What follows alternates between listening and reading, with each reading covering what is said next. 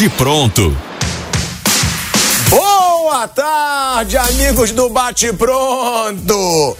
Boa tarde, porque a Ferrari segue passando. A Ferrari, ó, olha a Ferrari acelerando. Ela vem. E quando a Ferrari acelera, é aquilo que o Ronaldinho já dizia: deixou sonhar. É a Ferrari rubro-negra, né? Que geralmente a Ferrari é vermelha e o pneu é preto. O asfalto é preto. Aí fica aquele mar rubro-negro quando passa uma Ferrari, né, Vanderlei Nogueira? E a Ferrari ligou, a Ferrari arrancou, só que o Fortaleza, o Leão, não foi o rei da selva. O Leão não ajudou o Flamengo. Com um a mais, o Fortaleza cede o empate. E aí, toda essa empolgação vira um Fusquinha. Aí a Ferrari vira um Ai, meu Deus. A Ferrari não anda. A. Ferrari para. Porque mesmo com todo esse arranque, o Palmeiras é o líder e é o favorito ao título brasileiro. Porque das próximas rodadas aí, né? Tem algum carro que é conhecido por ser verde? O avião da Leila. Pronto. Tem a Ferrari, mas o avião da Leila também decolou. E aí, Tá no concerto, o hein? Palmeiras tem, mas pô, o Palmeiras tem América Mineiro, vai atropelar. O avião da Leila vai atropelar. Uf. Aí tem depois o Fluminense, só pensando no Mundial e querendo que o Flamengo se lasque. Óbvio, o avião da Leila, ó. Vum. A única forma que o avião da Leila pode dar aquela, não vou dizer cair, mas aquela turbulência, aquela tempestade, raios, é o Cruzeiro lutando contra o Reba... Ué, mas é o único jogo. Eu não digo que o Cruzeiro é favorito, não. Contanto que eu tô falando que eu acho que o Palmeiras vai ser campeão brasileiro. Agora, o Cruzeiro na última rodada, lutando pra não cair, é o único jogo, na minha opinião, que pode tirar pontos do Palmeiras. Aí o Flamengo já pega o Galo no Maracanã. O Galo tem a melhor campanha do segundo turno. Jogo dificílimo. Pode perder ponto. E se perder ponto, perdeu o título. Aí tem o Cuiabá depois, tem que atropelar. E a Ferrari tem que, ó. Uam! Aí depois tem ainda o São Paulo no Morumbi, que também acho que o São Paulo sempre dificulta o Flamengo, mas também atropela. O Palmeiras tem o Cruzeiro como seu jogo mais difícil. O Flamengo, o Atlético Mineiro. E com relação aos outros, eu não tô aqui para ser politicamente correto, eu acho que já era. Pro Botafogo, que foi frouxo, pro Red Bull Bragantino, que não tem camisa ainda para ser campeão e provou isso, como eu sempre falo e pro Atlético Mineiro, que eu acho que mesmo ganhando do Flamengo fica difícil. Então, uma boa tarde cheia de atropelos, de avião, de Ferrari. Boa tarde, Vanderlei Nogueira. Boa tarde, Fábio Piperno. Boa tarde, Vamp. E eu sempre começo com você que é frouxo. Porque cada dia você tem uma palavra. Cada dia uma. Botafogo já é campeão brasileiro. É, foi Olímpia. Aí né? Foi Olímpia, né? mudou. Mudou o discurso. Sabe que tem. A gente tem, tem pessoas no YouTube, na rádio, que escutam todo mundo na TV, né? Ah. Aham. As pessoas viram. Ainda bem, o dia de ontem foi maravilhoso, professor. Tá bom, eu posso falar do seu Pode, primeiro, pode dar, depois você dar. responde. Você vai ter o seu Vai lá, direito vai de lá, resposta. Botafogo já é campeão brasileiro. Aí, antes do jogo Flamengo e Red Bull Bragantino, Vanderlei Nogueira, a palavrinha dele foi essa. Se o Flamengo ganha, é favoritaço. Ganhou. Eu não vi mais ele falar que o Flamengo é favorito ao título. Aí depois, alguém falou aqui: se o Palmeiras ganhar do Fortaleza, é campeão. Aí eu só escuto do ladinho: verdade. Dele. Ou seja, você pode se decidir qual vai ser o seu favorito a partir de agora e o que esperar dessa rodada do Campeonato Brasileiro. Meu grande amigo Marcos André. Deixa sempre o piquenês. O, Rottweiler sempre deixa o piquenês latir. Lá, uau, uau, uau, uau. E não sai do lugar. Uau, uau, uau, não morde ninguém. Aí vem o Rottweiler, pessoal. Aí agora abafa, velho. né? Boa tarde, professor Vanderlei. Boa tarde, Chico, Pipeno. Boa tarde a todos. Fábio Pipeno estava comigo na sexta-feira no programa lá no Morgan. Nós estávamos lá. Eu falei, ó, Palmeiras vai ter jogo difícil, não vai ganhar lá em Fortaleza. O Flamengo vai ganhar, mas o meu cavalo vai ganhar do Santos, vai assumir a liderança de novo. Certo. Meu cavalo não estava indo bem. Até que toma o gol do Santos do nada. E... Só que ontem, na nossa escala, de 13 horas, que é uma hora da tarde, às 15 horas, que são 3 horas da tarde, temos o um programa aqui, o Canelada, todo domingo na TV, Verdade. YouTube. Quem, eu e do Bruno Prado, quem é o favorito ao título? Palmeiras. Ele. Palmeiras. Pra cair, tem que escolher um pra cair. Eu escolhi Cruzeiro. É de Cruzeiro. Termina o programa às 15 horas, perguntam. Começa às 18h30. O telão tá aberto. O telão tá aberto. Não pode falar do jogo, porque a gente está ao vivo. Gol do Flamengo. Gol do Fortaleza. Esse homem vibrava. No programa, eu digo, fala aí quem é o favorito do título. Lógico que é o Flamengo. Mentira. Lógico que é o Flamengo. Eu falei. Aí eu falei, vou, eu como falei, é que é? Vou manter a minha palavra Foi? do começo da rodada. Palmeiras. Quando o Palmeiras fez 2x2, esse homem queria chegar, sabe o quê? Culpa do Fortaleza. Ele falou assim: vocês não podem culpar o Fortaleza, ele culpando. Vou ligar pro presidente. Esse time, porra, não segura a onda. Não pode, não pode culpar o Fortaleza. Se o Flamengo não teve vergonha na cara. Se o Flamengo não teve vergonha na cara. O primeiro que tava xingando o Fortaleza. Ó, quando o Palmeiras dizer, fez 2x2, ele falou: puta que pariu. Eu vou dizer o seguinte: se o Flamengo tivesse a mínima vergonha na cara de jogar o mínimo com o Sampaoli, o Flamengo já era campeão brasileiro já era campeão brasileiro. Mas faltou vergonha na cara pra esse time. Aí é o que eu falo, ah, se eles forem campeões, o que, que você vai falar? A mesma coisa. Se for campeão, vai provar ainda mais que eles não tiveram vergonha na cara durante o ano, Vanderlei Nogueira.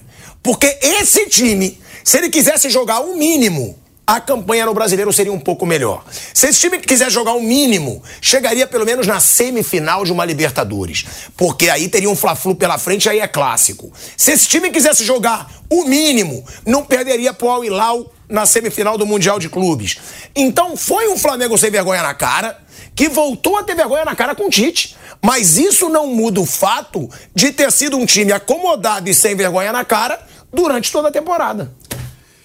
Ô, Asmar, boa tarde para você. Boa tarde. Boa tarde para o Vampeta e para o nosso Fábio Piperno e para você que nos acompanha. Eu vou usar parte dos seus argumentos e transferir esse, esse período é, trágico que você citou do Flamengo, jogadores é, não abraçaram o São Paulo, essa coisa toda. Se o time tivesse abraçado o treinador e jogado de forma séria, seria é, líder do campeonato com folga. Foi isso que você acabou de falar. Quero transferir isso é, para o Botafogo. Da mesma maneira, chegou a ter 14 pontos na frente, confortavelmente. O nego já estava brigando só para entrar na Libertadores. De título já ninguém falava mais num determinado ponto do campeonato. Só é, até os técnicos adversários. E aí aconteceu to todo esse tropeço colocando na balança, da mesma maneira que tropeçou para valer o nosso glorioso Flamengo. E aí vamos para o Palmeiras. Se o Palmeiras, em vários jogos, tivesse sido escalado corretamente, na visão da maioria, eu acho que ele teria pontos suficientes para estar na liderança com folga. Da mesma maneira, em cima do argumento que você usou do Flamengo, eu estou usando para o Palmeiras. Se o técnico do, Flamengo, do Palmeiras, que é muito bom, segundo o Fábio Piperno, o melhor da história do, do, do Palmeiras, e, e, olha, muita gente concorda com o Piperno com relação a isso, levantando a bola do professor Abel Ferreira. Mas se o técnico não tivesse ausente tantas vezes no banco, ontem, pau dele, no, no banco de reservas né? E já no próximo jogo tão importante no campeonato, todo jogo é importante, ele não estará. E o professor Abel Ferreira é muito importante. Ele é o porto seguro do Palmeiras, do time do Palmeiras. Quando o jogador olha para o lado e vê ele lá no banco, o, o jogador se sente mais seguro ele é extremamente importante e ele não estará no banco mais uma vez. Nem ele, nem o auxiliar dele, já, uh, uh, o Martins, né? João Martins. Quem vai estar lá é o professor Castanheira. Então, sabe, todos eles cometeram escorregões aí durante essa caminhada. Por isso que eu digo, para fechar a minha uh, longa participação, que tropeço foi o astro desse campeonato nessa reta de chegada uh, do brasileiro. Tropeço foi a palavra mais usada pelos concorrentes todos aí ao título do campeonato nacional. Todos tropeçaram Todos foram prejudicados por arbitragem. Antes que o Textor, né, volte com outro estudinho. Good game é o escambau. Não tem. Aquele estudo, ah, teria 21 pontos a mais que o Palmeiras. Será que ele viu quando o Botafogo foi beneficiado? Quando o Palmeiras foi prejudicado? Todo mundo foi prejudicado. Agora, eu concordo também com o Vanderlei, Piperno, hum. que teve um festival de incompetência aí nesse campeonato. Né? O Palmeiras teve aquela sequência de quatro jogos, perdendo quatro jogos seguidos. O Flamengo, o Flamengo não preciso nem falar. O Flamengo tem empates contra o América Mineiro no Maracanã. O Flamengo tem aquele bando de gol ridículo sofrido contra o Grêmio de uma defesa sem vergonha. O Flamengo perdeu para o Santos do jeito que foi, também com um bando de gol ridículo, de falta boba. Aí tem o Botafogo, eu não preciso nem falar. O Botafogo tinha 15 pontos de frente. Tava ganhando de 3 a 0 do Palmeiras, perdeu. Tava ganhando de 3 a 1 do Grêmio, perdeu. Tava ganhando do Santos ontem até os 45 minutos do segundo tempo, perdeu. Não dá para ninguém culpar a arbitragem. Eu concordo com o Vanderlei. Tropeçaram adoidado. Agora, vai ser difícil tropeçar nessa reta final com a tabela que tem o Palmeiras, Piperno. Eu não sei Eu acho se... que o Palmeiras é bem favorito agora. Ah, mas se, é, se, se tropeçou tanto até agora, é, é isso que eu quero entender por que, que algumas pessoas se convencem de que, não, agora, é. nessa reta ninguém final. Vai ficar, né? Ninguém, ninguém vai, vai tropeçar. Agora vai dar a lógica para todo mundo. Futebol não é assim e esses times desse ano não são confiáveis. O Internacional, com a pontuação do ano passado, quando ele foi vice-campeão brasileiro, ele seria campeão nessa temporada. Ele fez 74 pontos. Agora, o máximo que alguém pode atingir são 72.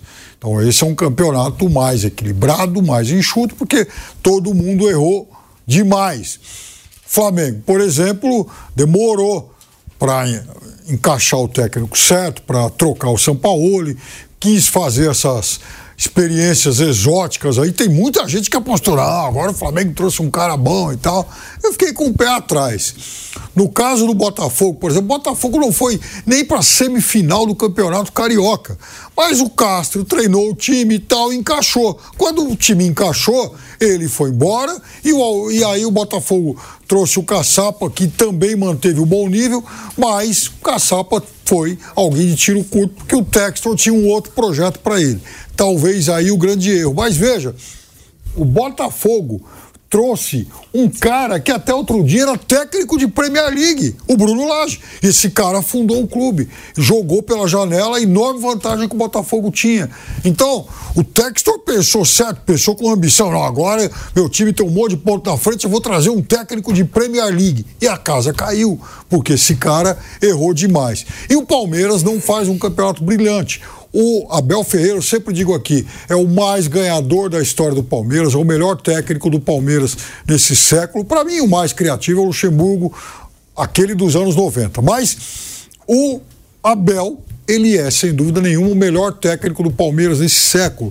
Mas, não sei se por esgotamento físico e mental, o que, que aconteceu, ele errou demais, especialmente do meio ano para cá, do meio do ano para cá, e principalmente quando ele foi teimoso em é, demorar, por exemplo, para efetivar o Hendrick como titular. Ele é teimoso quando ele rifa, por exemplo, o Kevin o Kevin foi um menino que ajudou, dá esperança pro Palmeiras num jogo duríssimo contra o Boca. Ali era jogo para macho, ali era jogo para quem chega e assume a responsabilidade. E o menino jogou muita bola. É Só que aí o menino joga mal o primeiro tempo contra o Atlético Mineiro e não tem mais o direito de errar não foi mais escalado, foi rifado. O Luiz Guilherme, sabe-se lá por quê, acaba sendo rifado também. Agora, o Breno Lopes tem todo o direito de errar bastante, o Rony teve, o Arthur nem se fala. O Dudu, eterno ídolo e tal, mas não vinha bem. É, é, importante que se diga isso. Eu dizia lá em junho: olha, esse trio de ataque do Palmeiras não está bem. Quem tem que jogar é o Hendrick. Ele é melhor hoje do que o Arthur, o Rony e o Dudu. Ah, mas eu não sei o que, ele é verde. De vez em quando ele joga mal e tal. Resultado: hoje o menino é jogador de seleção brasileira. Então o Abel errou demais, como errou ontem Palmeiras fez um péssimo primeiro tempo e volta sem mudança no intervalo. E olha como o Palmeiras toma, por exemplo, o segundo gol. O Tinga perdeu a bola por 2 a 0 O Mike comete um erro bizonho naquele lance lá com o Zé Wellison no meio-campo, mas pelo menos teve a lucidez de recuar e a frieza para salvar o Palmeiras de tomar o 3 a 1 Então ontem foi um empate daquele que o Palmeiras foi buscar, porque esse time é resiliente, esse time é macho, esse time tem força anímica, coisa que o Botafogo Botafogo não tem. Esse time é competitivo, coisa que o Botafogo não é. Agora, o Abel, que foi brilhante até aqui, talvez esteja mentalmente esgotado, porque nos últimos tempos ele tem errado demais. Ó, e tem aí a situação, né, que eu vou apurar, mas eu tenho contatos fortes no Catar e parece que tá tudo fechado mesmo, tá? Eu quero até apurar melhor para bancar, mas parece que tá fechado o Abel no Catar no ano que vem. Tá? Isso aí é, é muito forte. A informação eu falei com uma pessoa muito influente no futebol do Catar. Agora, o Vamp, o, o Pipenos cuspiu marimbondos. Contra Ontem, na outra transmissão também. Ah, é? Ele tá revoltadinho, né? A transmissão ah, escalou errado. Eu já tirou a lista pra ninguém, né? Ah, é? É, é, é isso que eu assim gosto de você, Fábio Piperno. É isso que eu gosto. Agora, é o Campeonato Brasileiro disparadamente mais disputado da história. Até na nossa enquete ali tá equilibradíssimo. Quem vai ser campeão, Flamengo ou Palmeiras? E você vote aí na nossa enquete. Tá disputadíssimo. Quando eu vi, tava 46 pro Flamengo, 45 pro Palmeiras. De porcento aí. Ó, o Palmeiras ontem, nessa rodada, mudou de líder seis vezes. Seis vezes. Palmeiras começa a rodada líder. o Botafogo assume a liderança quando faz 1 a 0 no Santos. Duas. Aí o Palmeiras, após o Santos empatar com o Botafogo, vira o líder de novo. Flamengo líder ao abrir o placar contra o América Mineiro. Palmeiras líder após empatar com o Fortaleza. Flamengo líder após o Fortaleza fazer 2 a 1 um. E Palmeiras líder. Então, na verdade, foram sete. Foram sete vezes que mudou a liderança desse campeonato brasileiro. Vamp é o brasileiro mais equilibrado da história e por que você acha que foi o brasileiro mais disputado da história? Eu acho que foi porque todos os clubes deram muito mole, para ser sincero. Não era pro Botafogo ter chegado a 15 é, pontos de diferença. Ele abriu 21 pontos do, do Atlético Mineiro, em certo momento da competição, 15 do Palmeiras, 16 do Flamengo, né? Mas o que. Os caras tá todo mundo envolvido com, com Libertadores, Libertadores e até o próprio Jorge Jesus, quando esteve aqui no Brasil, ele falou, pô, primeiro é a liga a liga. Vocês não olham para a liga, você olha para a liga com, com outros olhos. Aí quando vai sendo eliminado de Copa do Brasil, ser eliminado de campeonato da Libertadores, você olha para o campeonato e aí usa a força máxima. Você vai pegar aí, ó. Ninguém tá poupando mais jogador nenhum. Não. Teve jogo ontem, não teve? Teve. Vai ter jogo 4. Vê se alguém faz rodízio agora do jogador. Ah, mas porque não tem outra competição. Não, não. Nada, que a batata assou, irmão. Batata assa. Não tô... é porque assou, Fábio, é porque não tem outra competição. Cá, você, você, Acabaram as outras competições. Você fica mais cansado, professor. Começa o campeonato brasileiro sempre no meio de maio. Você fica mais cansado em novembro ou em maio? Novembro. Então, por que pouco faz rodízio em maio? Porque tem outra competição. Junho, mas o campeonato nacional, meu irmão. Eu sei, principal. mas ué, se o cara tem. É a, temporada, a temporada, tem Copa do a Brasil. Temporada, a temporada do Palmeiras, o Palmeiras ganhou o Campeonato Paulista, certo? E a Supercopa. O Flamengo não ganhou nada, certo? Ganhou o Campeonato Brasileiro, a temporada é horrível, a temporada é o, o, o, principal título, pô. Não, o principal título é a Libertadores. Que te leva, todo mundo tá brigando aí pra ir é, pra Libertadores. O principal título é a Libertadores. Se você vai bem no brasileiro... do brasileiro. Ah, eu acho que a Libertadores é o principal e o brasileiro é o mais difícil. É o que te leva a tudo. O, o, Campeonato Brasileiro é mais difícil que a Libertadores. Agora, Sim. Libertadores é um título maior. Que leva para o Mundial. Sim. É óbvio, a Libertadores Sim. tem um peso maior. Agora, Wander, a gente vê aqui, ó. É, o Palmeiras fez 19 dos últimos 24 pontos em disputa. Ou seja, é um time que sempre cresce quando interessa. Tem isso também, que foi o que não aconteceu com o Botafogo. que modéstia à parte. Hum. Desculpa se, se, Não, se bem que eu não vou falar nada. Ai, eu quero ser é chamado de falar. sábio por você. Você que está olhando pro seu celularzinho, você que abaixou a cabeça, por favor, diga assim: realmente, meu amigo pilhado, ou Tico, como você gosta de me chamar, hum. parabéns pela sua sabedoria. Vai, pode falar. Rapaz. Fala! Mas isso de quem? Dá parabéns pra mim. Vem cá, Quem te falou que o Botafogo tava 14 pontos de vantagem? Cadê? Eu falei, Ô, eles senhora, ainda O cara vão... fica com o ponto lá te falando, manda até mostrar aí o dia que você falou. Falou agora que o Ai, Botafogo perdeu 15 apelão. pontos. Botafogo com 15 pontos de Eu frente, te ninguém falava nada, professor. Você jura pela saúde das tuas filhas Juro. que eu não falei aqui que o Botafogo ia Falou. Falou. Ah! Falou, sabe quando? Quando o Botafogo tava com um ponto atrás do. Você é mentiroso, cara. Pegue aí qualquer. Pegue aí, bem, mano. pegue aí, falou mesmo. Verdade, Ai, é, meu igual Deus. Falou. Cara. Quando, quando o Botafogo ficou dois pontos, três pontos. Ele não tem Eu quero ver vergonha. 15 pontos, professor. Ele não tem vergonha. Duvido chegou aqui na mesa, quando a bancada tá aqui direto aqui. Tem, tem, Você- tem- o já Bruno- ouviu falar O que Bruno Botafogo, falou ontem na sua cara. Botafogo com 15 pontos. Eu falei, falei, o Botafogo ainda vai ter uma queda de rendimento. Vocês não conhecem o Botafogo. Eu falava. Você sabe que eu falava. Falou mesmo, há duas semanas atrás que o Botafogo Como tava dois você é ridículo. Vanderlei Nogueira, já que ele não assume a minha sabedoria, né? Porque ele foi campeão mundial. Não, eu, eu escuto bem. Eu gravo bem o que se fala. Ele- isso é verdade. Ele falou que o É Botafogo. impressionante. Isso ele falou mesmo. Que o Botafogo é da mole, eu conheço, eu sou, eu sou carioca, mas quando o Botafogo tava dois pontos. É sim, é sim. Com 15 ninguém falou, Pera. O foda sou eu. Não adianta. Não adianta. E eu avisei. Agora, o Palmeiras arrancou esse empate, tem que valorizar, porque era com um jogador a menos. Tava com um jogador a menos e o Palmeiras conseguiu esse empate. É um Palmeiras que a gente viu a virada contra o Botafogo como foi. É um time que é multicampeão e que em momento nenhum se acomoda, Vanderlei Bom, a gente tem que levar em conta que você disse aí na abertura dessa, dessa parte do programa que a campanha do Palmeiras é boa, né? De 20, 24 pontos, conquistou 19, né? 19. Você falou, 19. É, o Palmeiras tem mais tudo aí. O Palmeiras tem mais gols, tem menos gols sofridos, não é isso? Ele tem um saldo legal. Qualquer coisa que você coloque para competir como dado aí, o Palmeiras está na frente. E por isso que eu bati nessa aqui na abertura do programa, que não precisava estar correndo o risco que está correndo agora. Ele é líder do campeonato, ele pode ser campeão, tem grande chance de ser campeão brasileiro, mas não precisava chegar nesse aperto. Sabe? É isso que eu acho. E com relação ao jogo de ontem, ele esqueceu de jogar no primeiro tempo, não jogou absolutamente nada no primeiro tempo. No segundo tempo, a gente estava acompanhando o jo- o jogo junto, foi um time largado em campo. Tipo assim, vamos colocar 11 atacantes. Porque realmente, naquele momento, não, tava pra, não dava para pensar muito. Uma derrota tirava o Palmeiras ah, ah, da briga, sem dúvida. Vai todo mundo para frente. Eh, e conseguiu empate. Porque tem qualidade e estava com 10 jogadores. Isso é mais um ponto im- importante. Agora, garra nunca faltou ao Palmeiras.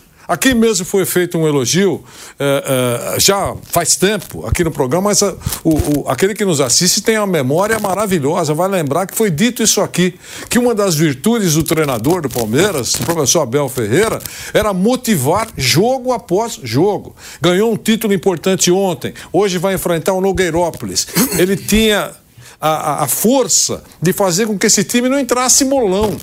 Esse time vai para cima do Nogueirópolis e pau no Nogueirópolis. Essa é mais uma virtude do treinador. Isso foi dito aqui ao longo de- da temporada. Ô, Wander, seu microfone tá chiando, já já eu vou te devolver a palavra. Agora, a gente teve, né, o Abel Ferreira falando sobre a atitude ser de campeão. O Abel Ferreira falou isso, né? Ele chama atenção para essa atitude aí do time do Palmeiras de ser campeão, de ser um time campeão, e é o que a gente fala sempre. Quando precisa, esses times vêm crescendo. Não vou lembrar o Flamengo dessa temporada que é patético, né? Mas tirando essa temporada, Flamengo e Palmeiras sempre crescem na hora que interessa.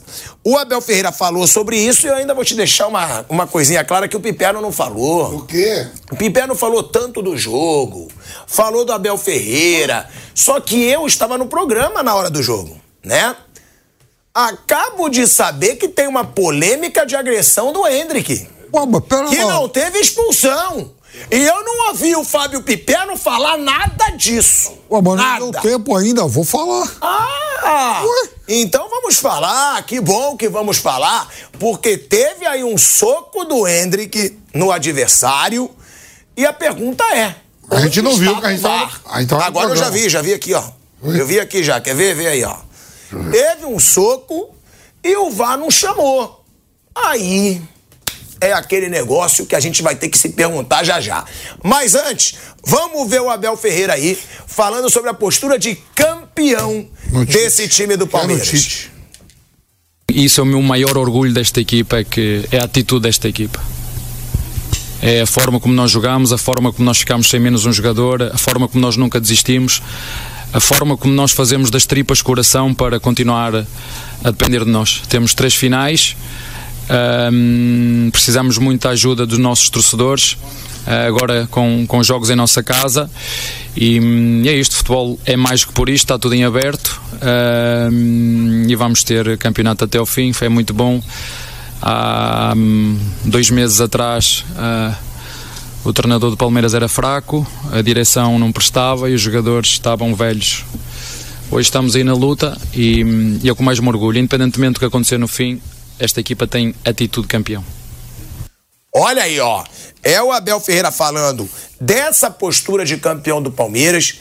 E agora vamos para as duas polêmicas. Porque teve também o pisão no Marcos Rocha. Sim. Teve um pisão no Marcos Rocha no jogo. Teve essa reclamação de soco do Hendrick. A gente vai rodar aí os dois lances pra gente debater aqui se mereceram a expulsão, tá? Bota aí o primeiro. Ó, o primeiro é o lance do Hendrick. Não, o primeiro é o do. Ah, É tá. do Hendrick, ok, é do ok, Hendrick. ok. Ó, ó, ó, ó. Não, é que na cronologia do jogo, Calma aí, o Marcos ó, Rocha ó. aconteceu primeiro. Olha aí, ó. Ó, vamos lá.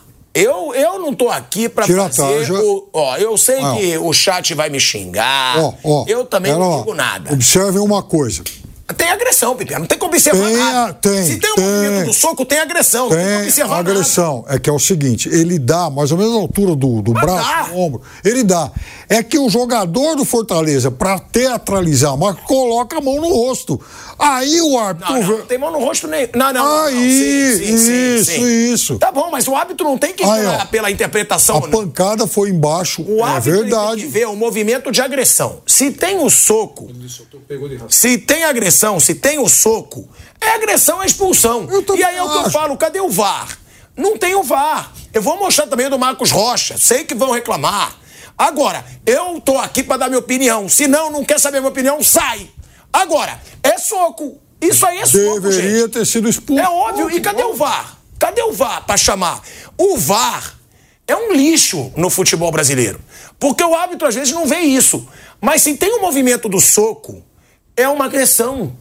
E ele não foi expulso. Vander, é, Piperno, primeiro que você estava falando, é, para mim tem o soco, para mim é expulsão. lance para expulsão, sem dúvida nenhuma. Eu imagino que eles tenham interpretado que, como o Hendrick dá no braço e talvez né, não tenha sido é, também com a intensidade suficiente para mandar o jogador nocaute, e o jogador põe a mão no rosto, talvez eles tenham atenuado por isso. Mas lance para expulsão. Vamos. Expulsão, já é o segundo lance. Teve aquele lance contra o Atlético Paranaense também. Sim, contra o Atlético Paranaense que ele dá a cotovelada e reclamaram muito que é parecido com o lance do Gerson. É, expulsão, pra mim, expulsão. Não tem pra onde correr. Vanderlei Nogueira, você ainda estava falando que, que escape bate realmente no rosto? É, é porque essa visão do Piperno, eu, eu acho. Primeiro, ele tem, ele tem razão. A pancada foi embaixo mesmo. Mas ao soltar o braço, ele, de raspão, no queixo, né, não sei se foi forte ou não, mas que atingiu, e aí o, o- o jogador já fez um. um- desmanchou. É, é, esse é o detalhe. Mas o lance é para expulsão. Ele já deveria ter sido eh, recebido o vermelho no jogo anterior, como foi dito aqui. Agora, e aí, por que, que ele não foi expulso? Bom, primeiro que foi um erro do árbitro. Erro também do VAR. Mas é que ele está vivendo um momento de atenção, hein? Atenção, eu sou presidente do, do fã-clube, sem pasta, de dois personagens do Palmeiras. Tá aí o Fábio Piperno que sabe que eu estou falando a verdade aqui, também nos bastidores. De Gustavo Gomes Exatamente. e de Hendrick. Então, sem pasta, eu sou presidente do fã-clube dos dois. O Gomes foi bem expulso e ontem o, o Hendrick deveria ter sido colocado para fora do jogo. Por que, que ele não tem sido expulso? Já citamos dois exemplos aqui. A meu ver. Fiquei pensando muito nisso nas últimas horas. Ele está vivendo a fase de Mister Simpatia. Garoto bom de bola, bom de entrevista, simpático, convocado para a seleção brasileira, esperança do futuro para valorizar e para melhorar o futebol brasileiro, contratado pelo Real Madrid, todo mundo gosta dele jogando futebol. Isso entra lá no fundinho do árbitro, na cabecinha do árbitro. Então ele está, por enquanto, não, logo isso passa, mas por enquanto ele está usufruindo daquilo que todo mundo tem carinho, Mister Simpatia. É isso. Ele deveria ter sido colocado. With the Lucky Land slots, you can get lucky just about anywhere. This is your captain speaking. Uh, we've got clear runway and the weather's fine, but we're just going to circle up here a while and uh, get lucky. No, no, nothing like that. It's just these cash prizes add up quick. So I suggest you sit back, keep your tray table upright, and start getting lucky. Play for free at LuckyLandSlots.com. Are you feeling lucky? No purchase necessary. Void where prohibited by law. 18 plus terms and conditions apply. See website for details. Para fora. Se vai acontecer no próximo jogo, se ele fizer novamente, eu acho que vão pensar um pouco mais. Mas é que, carinhosamente, eles estão poupando o Hendrick de vermelho. É, mas não tem que poupar o Hendrick de nada. Eu não falei que pode. É, não tem que poupar o Hendrick de nada. Se ele agrediu, ele tem que ser expulso. Concorda? E, e a outra agressão contra o Atlético Paranaense foi antes do jogo contra o Flamengo. Que o, programa é tão, o programa é todo mundo vê. Hendrick aproveita a folga do Palmeiras para treinar boxe. Olha lá! Olha lá! É isso, mostra isso pra câmera ali. O câmera vai você ali, ó. Olha lá, ó. Olha lá, ó. Ó, ó. É o Hendrick treinando boxe é lá com o professor, é. tudo. Cara, mas realmente, é o que eu falo. É assim. O VAR no Brasil é um lixo. A CBF é uma vergonha. Tudo que envolve a CBF, para mim, é uma vergonha. E nada vai melhorar. A gente Se vê é cada o... vez coisa pior e nada acontece. Se é o Felipe Melo que faz isso, provavelmente ele sairia para alguma delegacia escoltado. Ou o Hendrick realmente tem todas essas atenuantes que o Vanderlei citou. Então, sendo assim, e considerando que durante qualquer jogo ele é alguém muito visado, ele apanha o jogo todo, os mais velhos tentam também se impor e tal, pô, esse moleque não vai crescer para cima de mim, dão lá uns cascudos nele de vez em quando, então ele tem que ser bem orientado. Alguém fala, Hendrick, você vai apanhar. Não adianta você querer revidar que você vai ser expulso também. E veja, ele correr, eh, se não fosse o erro do árbitro, ele poderia não apenas ser expulso, como pegar uns dois jogos aí de suspensão e não atuar mais nesse campeonato. Olha o tamanho do prejuízo que o Palmeiras teria. Que aqui tem justiça, aqui não tem essa palhaçada. E foi quando estava 0 a 0 Aconteceu o primeiro. Esse do Hendrick foi no segundo tempo. O do Marcos Rocha foi no começo do jogo. E o do Marcos Rocha minutos, tinha 12, 13 minutos isso, de jogo. Isso aí. Tava 0 a 0 Tava 0 a 0 tá? Aí tem esse lance que a gente vai ver agora Vamos ver de mais perto para dar aqui opinião. Oh. Expulsão. Eu expulso totalmente. É lance para expulsão, vai no tornozelo. Sim. Aí é o que eu falo, gente. Cadê o VAR? Cadê o VAR? O VAR também não chamou nesse lance, Piperno? Não, eu na hora, inclusive, eu disse: olha, esse lance poderia ser checado no VAR. O VAR não chamou. Oh, não. Só aí expulsão eu vou, na hora, porque o cara hora, quebra a perna do outro. Veja, aí é, aprendi uma coisa. No lance com... desse, você quebra a perna do cara. Aprendi uma coisa com o mestre Silvio Luiz. Observe a posição do árbitro. Então, veja, é possível que o árbitro não tenha visto, porque tem um jogador do Palmeiras meio que no caminho aí. Então, se ele não viu, se ele não tinha a visão aberta, o ângulo aberto, então o VAR tem que chamar o, juiz e falar, o seu Policarpo, vem aqui dar uma olhadinha. É isso. Ó, e aí vai ter um jogador do Palmeiras no caminho, ó. É possível, é possível, que o árbitro não. Né? Não, não, o árbitro tudo bem. Eu fico revoltado é com o VAR. Perfeito. perfeito o VAR, perfeito. como é que o VAR vê uma, uma porra de uma imagem dessa e ele não chama o árbitro, porque isso aí é lance para quebrar a perna do Marcos E o árbitro Rocha. deu o cartão amarelo. Quer dizer, então, ele, eu acredito que ele tenha dado o cartão mais pelo impacto e tal. É, como ele não deve ter visto tudo, ele foi lá e deu um cartão amarelo. Mas era para expulsão. Era para expulsão. Mas é isso que eu falo. Ou seja, não tem negócio de prejudicar ou beneficiar um time. Claro. É uma arbitragem lixo. É um lixo a arbitragem. Um erro grave para cada lado. Então, mas então, então a gente tem que reclamar da arbitragem. Isso, não pode ter erro nenhum. Um erro grave para cada lado, a arbitragem é uma bosta. Vanderlei Nogueira. Não, isso não é novidade, né? Olha isso. A temporada Só toda. é pra gente falou. expulsão, óbvio. Grave, grave. Grave, entrada Aí grave. o professor Abel ficou pé da vida na hora. Aí ele reclama e toma um cartão. Toma um cartão. É. Mas a- a- aí, aí é que está o, o negócio. Quer dizer, é, poderia ter mudado o jogo. Né? E seria uma expulsão justa. É isso. A arbitragem, o árbitro eu, entra nessa linha do, do Piperno com a visão talvez parcialmente encoberta. Tudo bem, mas o VAR agora com tantas câmeras eh, poderia ter chamado. Jogo extremamente importante, reta de chegada do campeonato, pode decidir uma classificação, um título. Então, uma, uma expulsão muda. Né? Eh, às vezes não muda o resultado. O Palmeiras fez o gol de empate com 10 jogadores. Não é isso que eu estou dizendo. Estou dizendo só que ah, o lance era lance para a expulsão. E no YouTube, vamos falar ainda do Flamengo que atropelou a Ferrari rubro-negra. Ela veio, veio fazendo zigue-zague. Pena que o Leão não colaborou. Só uma Mas, coisa. Wander, você quer fazer um complemento ainda? Não, não, não. É, já, fica- já terminei. Pessoal, queria até dizer pro pessoal da rádio que foi consenso na mesa, para quem não ouviu, que o Bruno Pacheco também deveria ter sido expulso. Perfeito. Ó, vamos ouvir, vamos ouvir aí o lance do Gustavo Gomes também, que foi o da expulsão. Ó, esse é o lance da expulsão do Gustavo Gomes. Aí, Murilo, hein? Que beleza. Que erro. Ele foi expulso de primeira Foi. porque era o último homem. O árbitro, o árbitro teve uma atitude perfeita nesse lance. Eu, na hora, falei, é, ainda fiquei meio na dúvida, porque, de fato, o Gustavo Gomes também toca a bola, mas a falta é por, cima. cima, nas costas. Exa- é, exatamente. Aí, ó. E o árbitro, acompanhando bem, acompanhando em cima, expulsou Cara, corretamente. eu tenho minhas dúvidas, tá? Esse é o lance do Gustavo Gomes, onde ele é Sim. expulso. Ele é expulso totalmente por ser o último homem.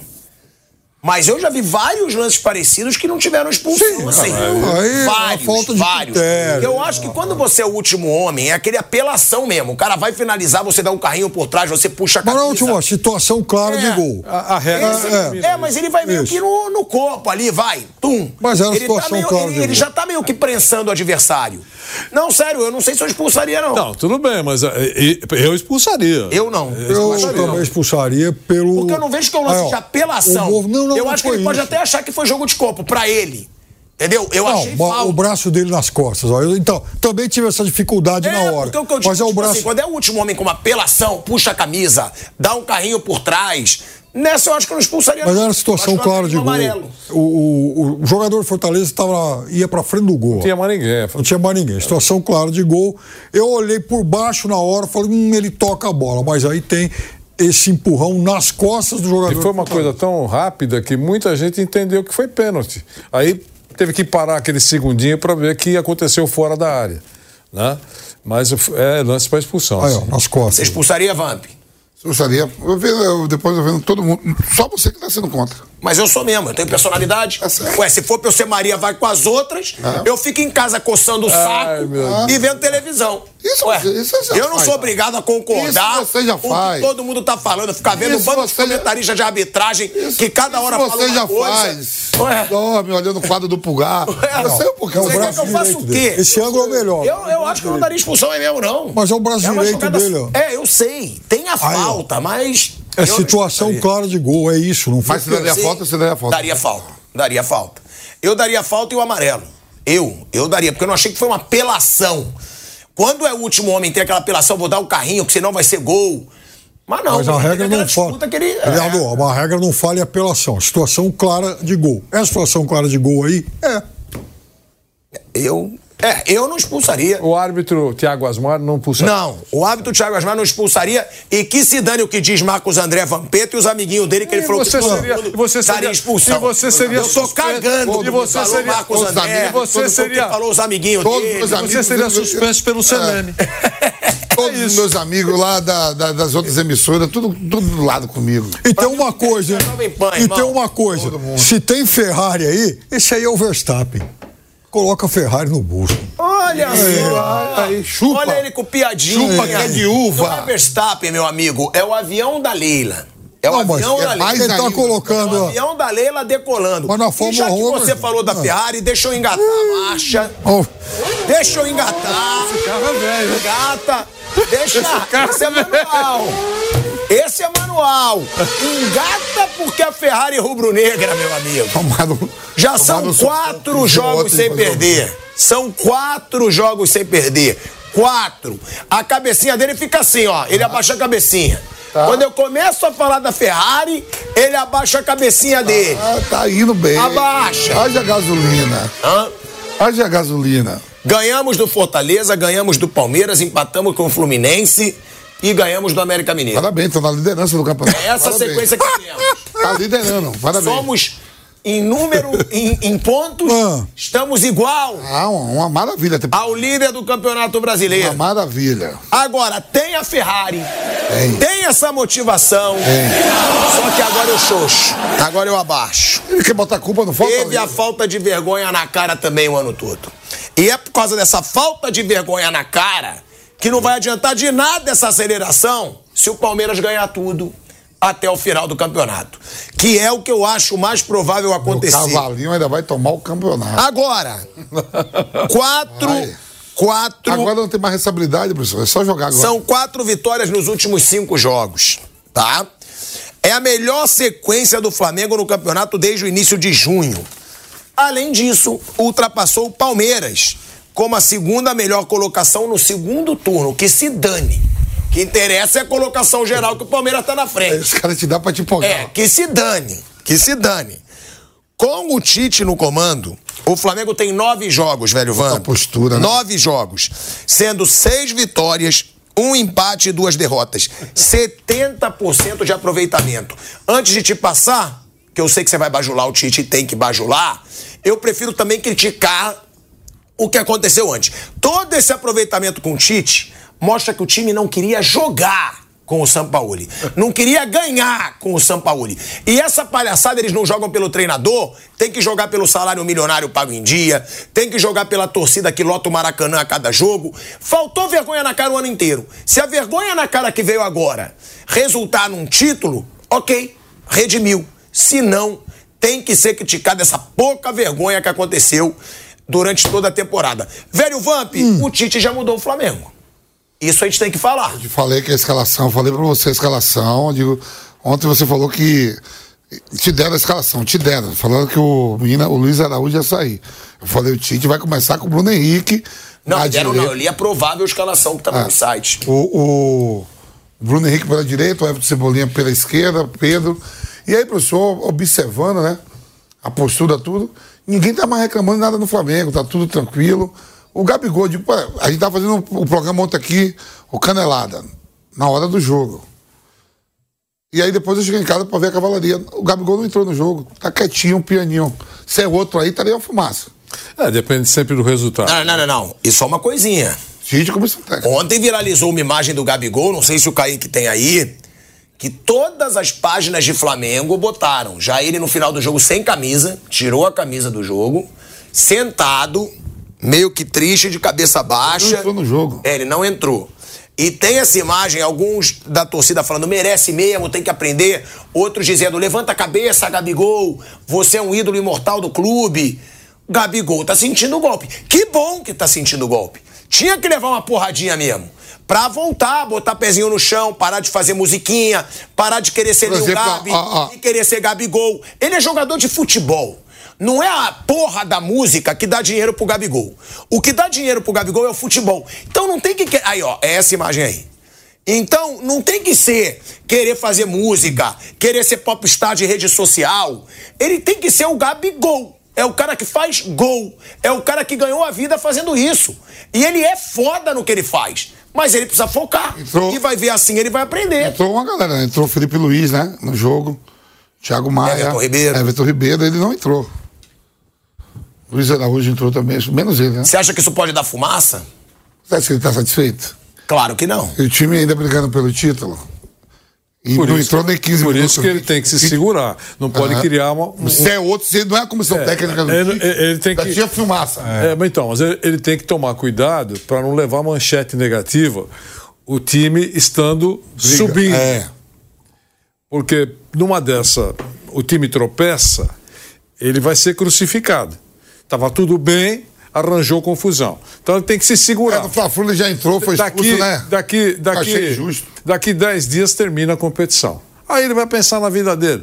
É, é uma fase passageira. Eu acho que se ele continuar no Flamengo, que eu acho que ele vai continuar, o Tite vai encontrar a maneira de, de usá-lo quando sentir que ele está legal. Ele é uma alternativa extremamente importante. Ele tem que se segurar. Tomara que tenha parça lá, muito próximo dele, cara que tenha um cérebro legal para falar, dá uma segurada. Tá tudo bem, o time está indo bem.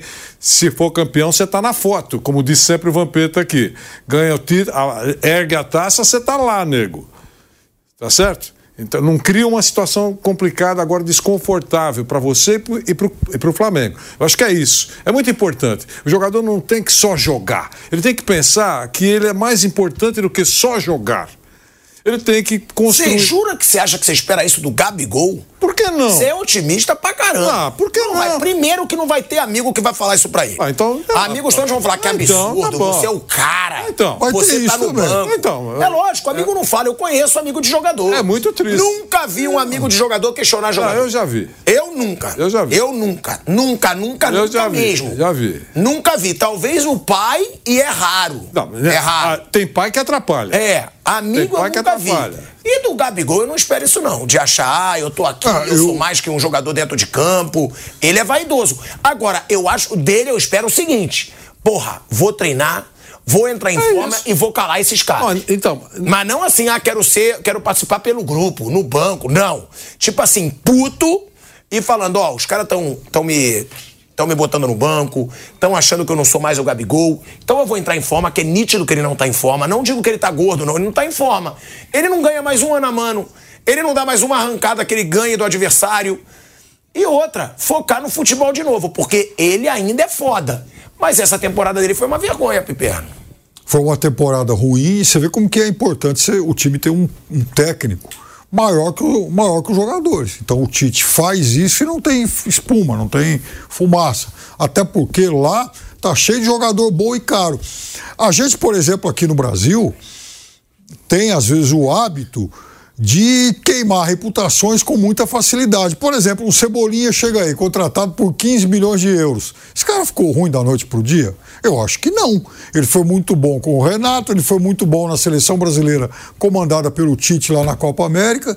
E aí, como é que ele vai desaprender de uma hora para outra? Então o Tite conhece o jogador e falou: bom, meu filho é o seguinte, você vai ser útil nesse time, porque eu preciso de um jogador com as tuas características. Lá com o São Paulo, por exemplo, ele entrava muito no time e jogava de qualquer coisa, inclusive chegou a jogar marcando pelo lado direito. Tinha umas coisas meio, meio exóticas. Aquele Flamengo queria inventar a pólvora, né? Devia ganhar. O São Paulo devia ganhar o prêmio Nobel de Química, mas eu vivia fazendo experiência. Qualquer hora ia explodir. Tá, ficou perto disso. O Tite não. O Tite pega o jogador, bora, você vai fazer aquilo que você sabe fazer de melhor. E se eu tenho o Gabigol e o Pedro, bom, eu como Tite, eu penso o seguinte, levei o Pedro para a Copa do Mundo. Então, na minha hierarquia, embora o Gabigol seja aí um dos maiores ídolos da história recente do clube, mas na minha hierarquia, o Pedro está na frente, porque inclusive foi o cara que eu levei para a Copa do Mundo. Aí ficou 50 anos sem fazer um gol com bola, com bola rolando. Tinha até uma conta aí maluca. Bom, agora, nos últimos sete, oito jogos, ele fez seis gols. Ele voltou ao normal, voltou a ser o artilheiro que era antes. Agora, o, o Flamengo, né? Ele é o melhor visitante do Campeonato Brasileiro.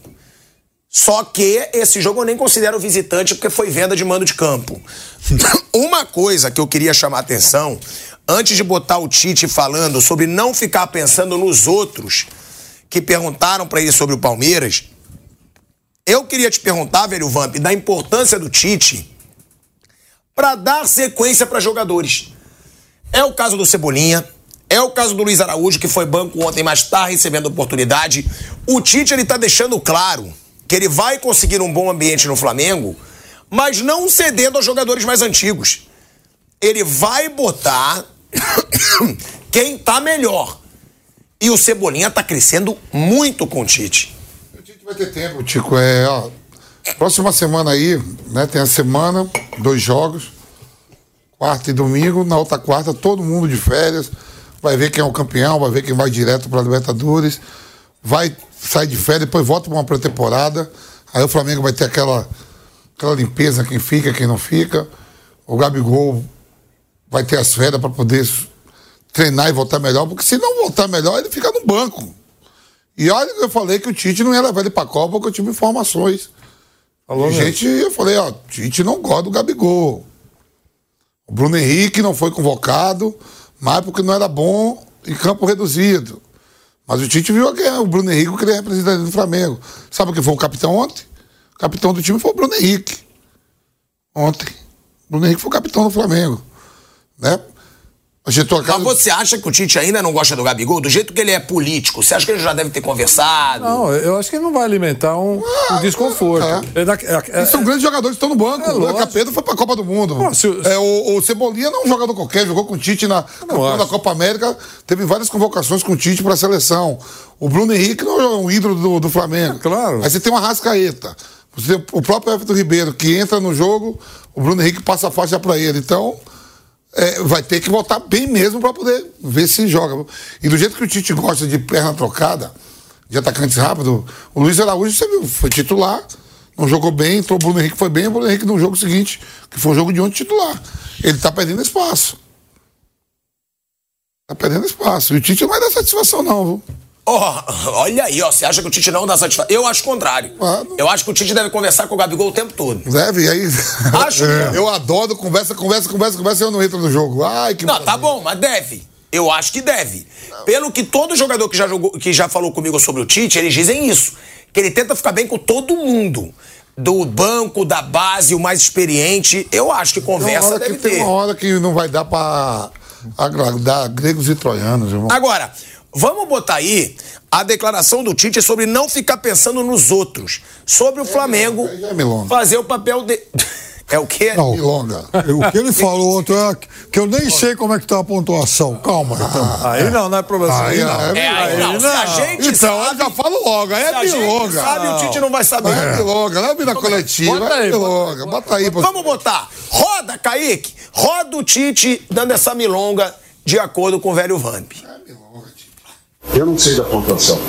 Sinceramente, eu não sei. E, e, não, e, vou, e vou te dizer, não, não quero ainda porque, porque eu não quero ficar pensando nos outros, porque eu, eu desfoco do meu trabalho. E eu sei que o meu sentimento era assim, assim claro que eu vou estar torcendo contra que estão na frente, claro que sim, humanamente, mas eu tenho que isolar e, e ficar focado no nosso dia a dia, no nosso trabalho, no nosso melhor trabalho possível. O resultado só gera confiança se ele vem antes de desempenho.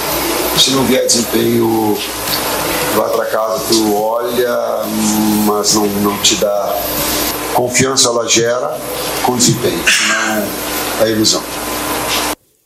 É um miguezaço.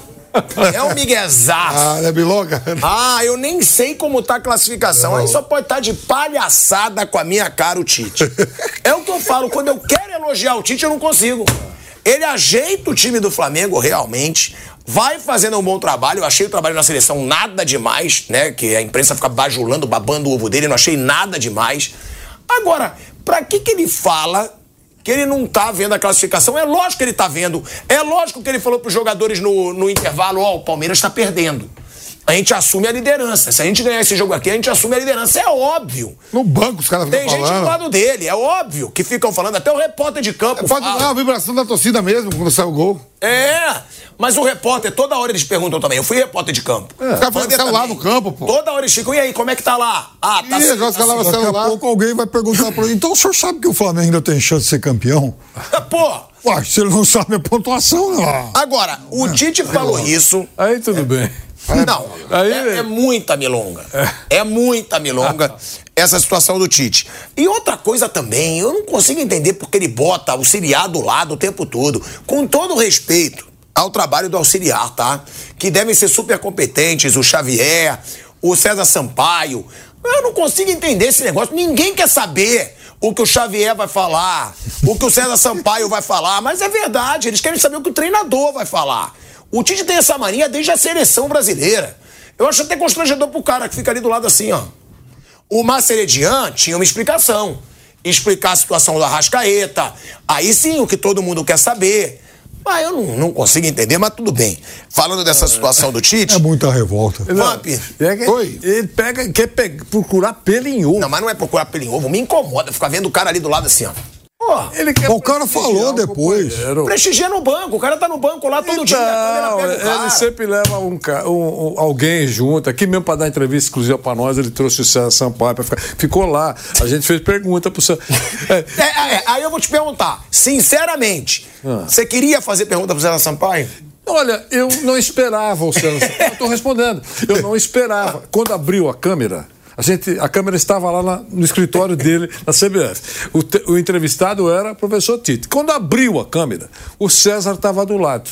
Nós não estávamos preparados para o César Sampaio. Só que tinha pergunta para fazer. Porque você começa a pensar, pelo fato de jogar, conhecer jogadores, uma série de outras coisas. eh, Vampeta está do lado do cara. Eu não esperava o Vampeta. Eu tenho uma pergunta para o Vampeta. No caso do. Eu nem sei se foi feita alguma pergunta para o Xavier. Não, ele chegou a responder. não, não, não, desculpa. Não é que a pergunta foi feita diretamente a ele, mas aí o Tite pediu para ele ajudar numa É resposta Não, lá. ele Era isso. prestigiou, né? Prestigiou o cara. Agora, é um baita Mas no final trabalho. de tudo, milonga. Milon. É. O senhor, Agora, o senhor tem razão. deu um miguezinho. Mas é um baita trabalho do Tite no Flamengo. Não, lógico, botou cada dias, pô. É, o Tite organizou o time do Flamengo. Isso é verdade. Organizou e devolveu a vergonha na cara. Porque eu fui o primeiro a dar essa informação. A primeira palavra que o Tite pediu nos bastidores foi lealdade.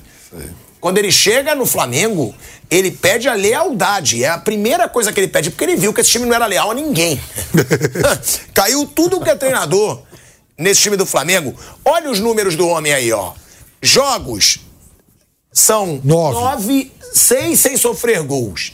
Vitórias, seis. Em- ou seja, em todas as vitórias ele não sofreu gols. Empate, um.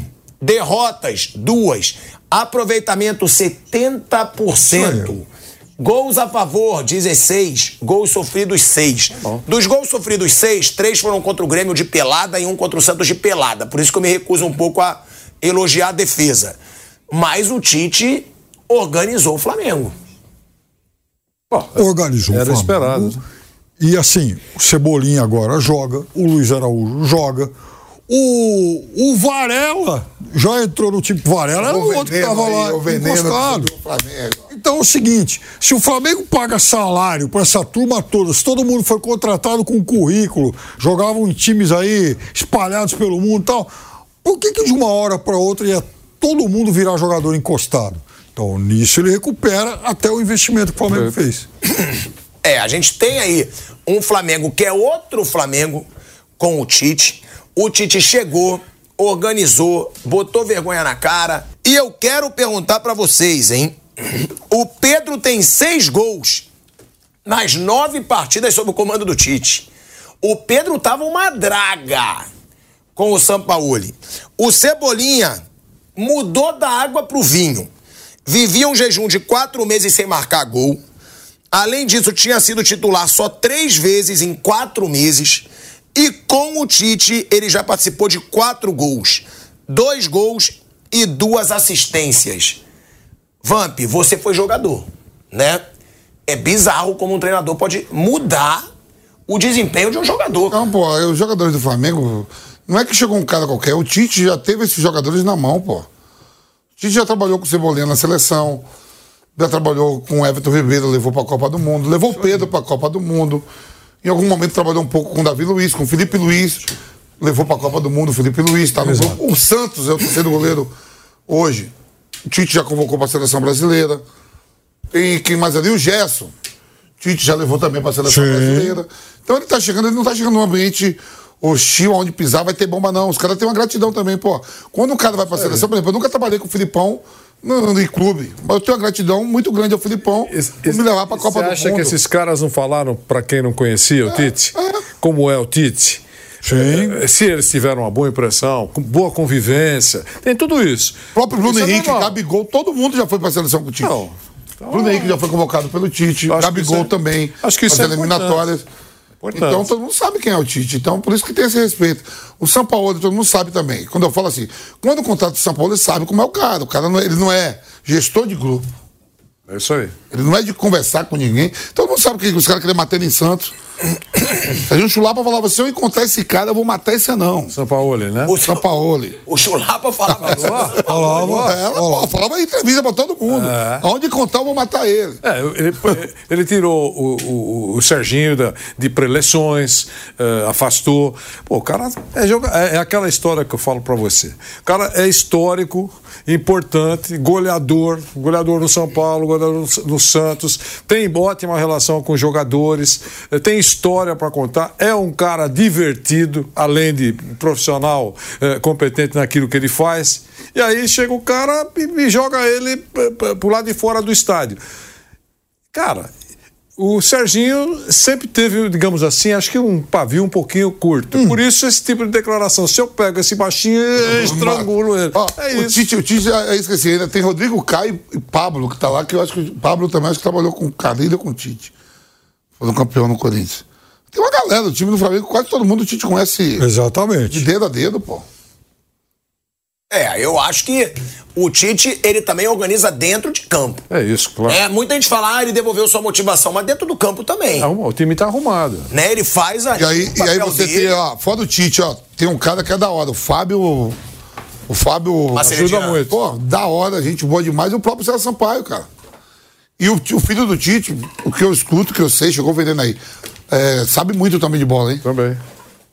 Sabe? Olha o veneno aí. É, o, Fá, o Fábio Maceredian, que inclusive It is Ryan here, and I have a question for you. What do you do when you win? Like, are you a fist pumper?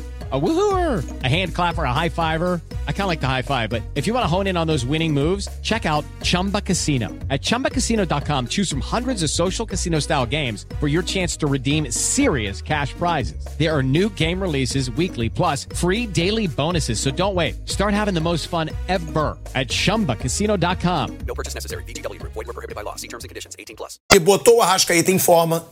É importante a deixar isso o claro. aí. É.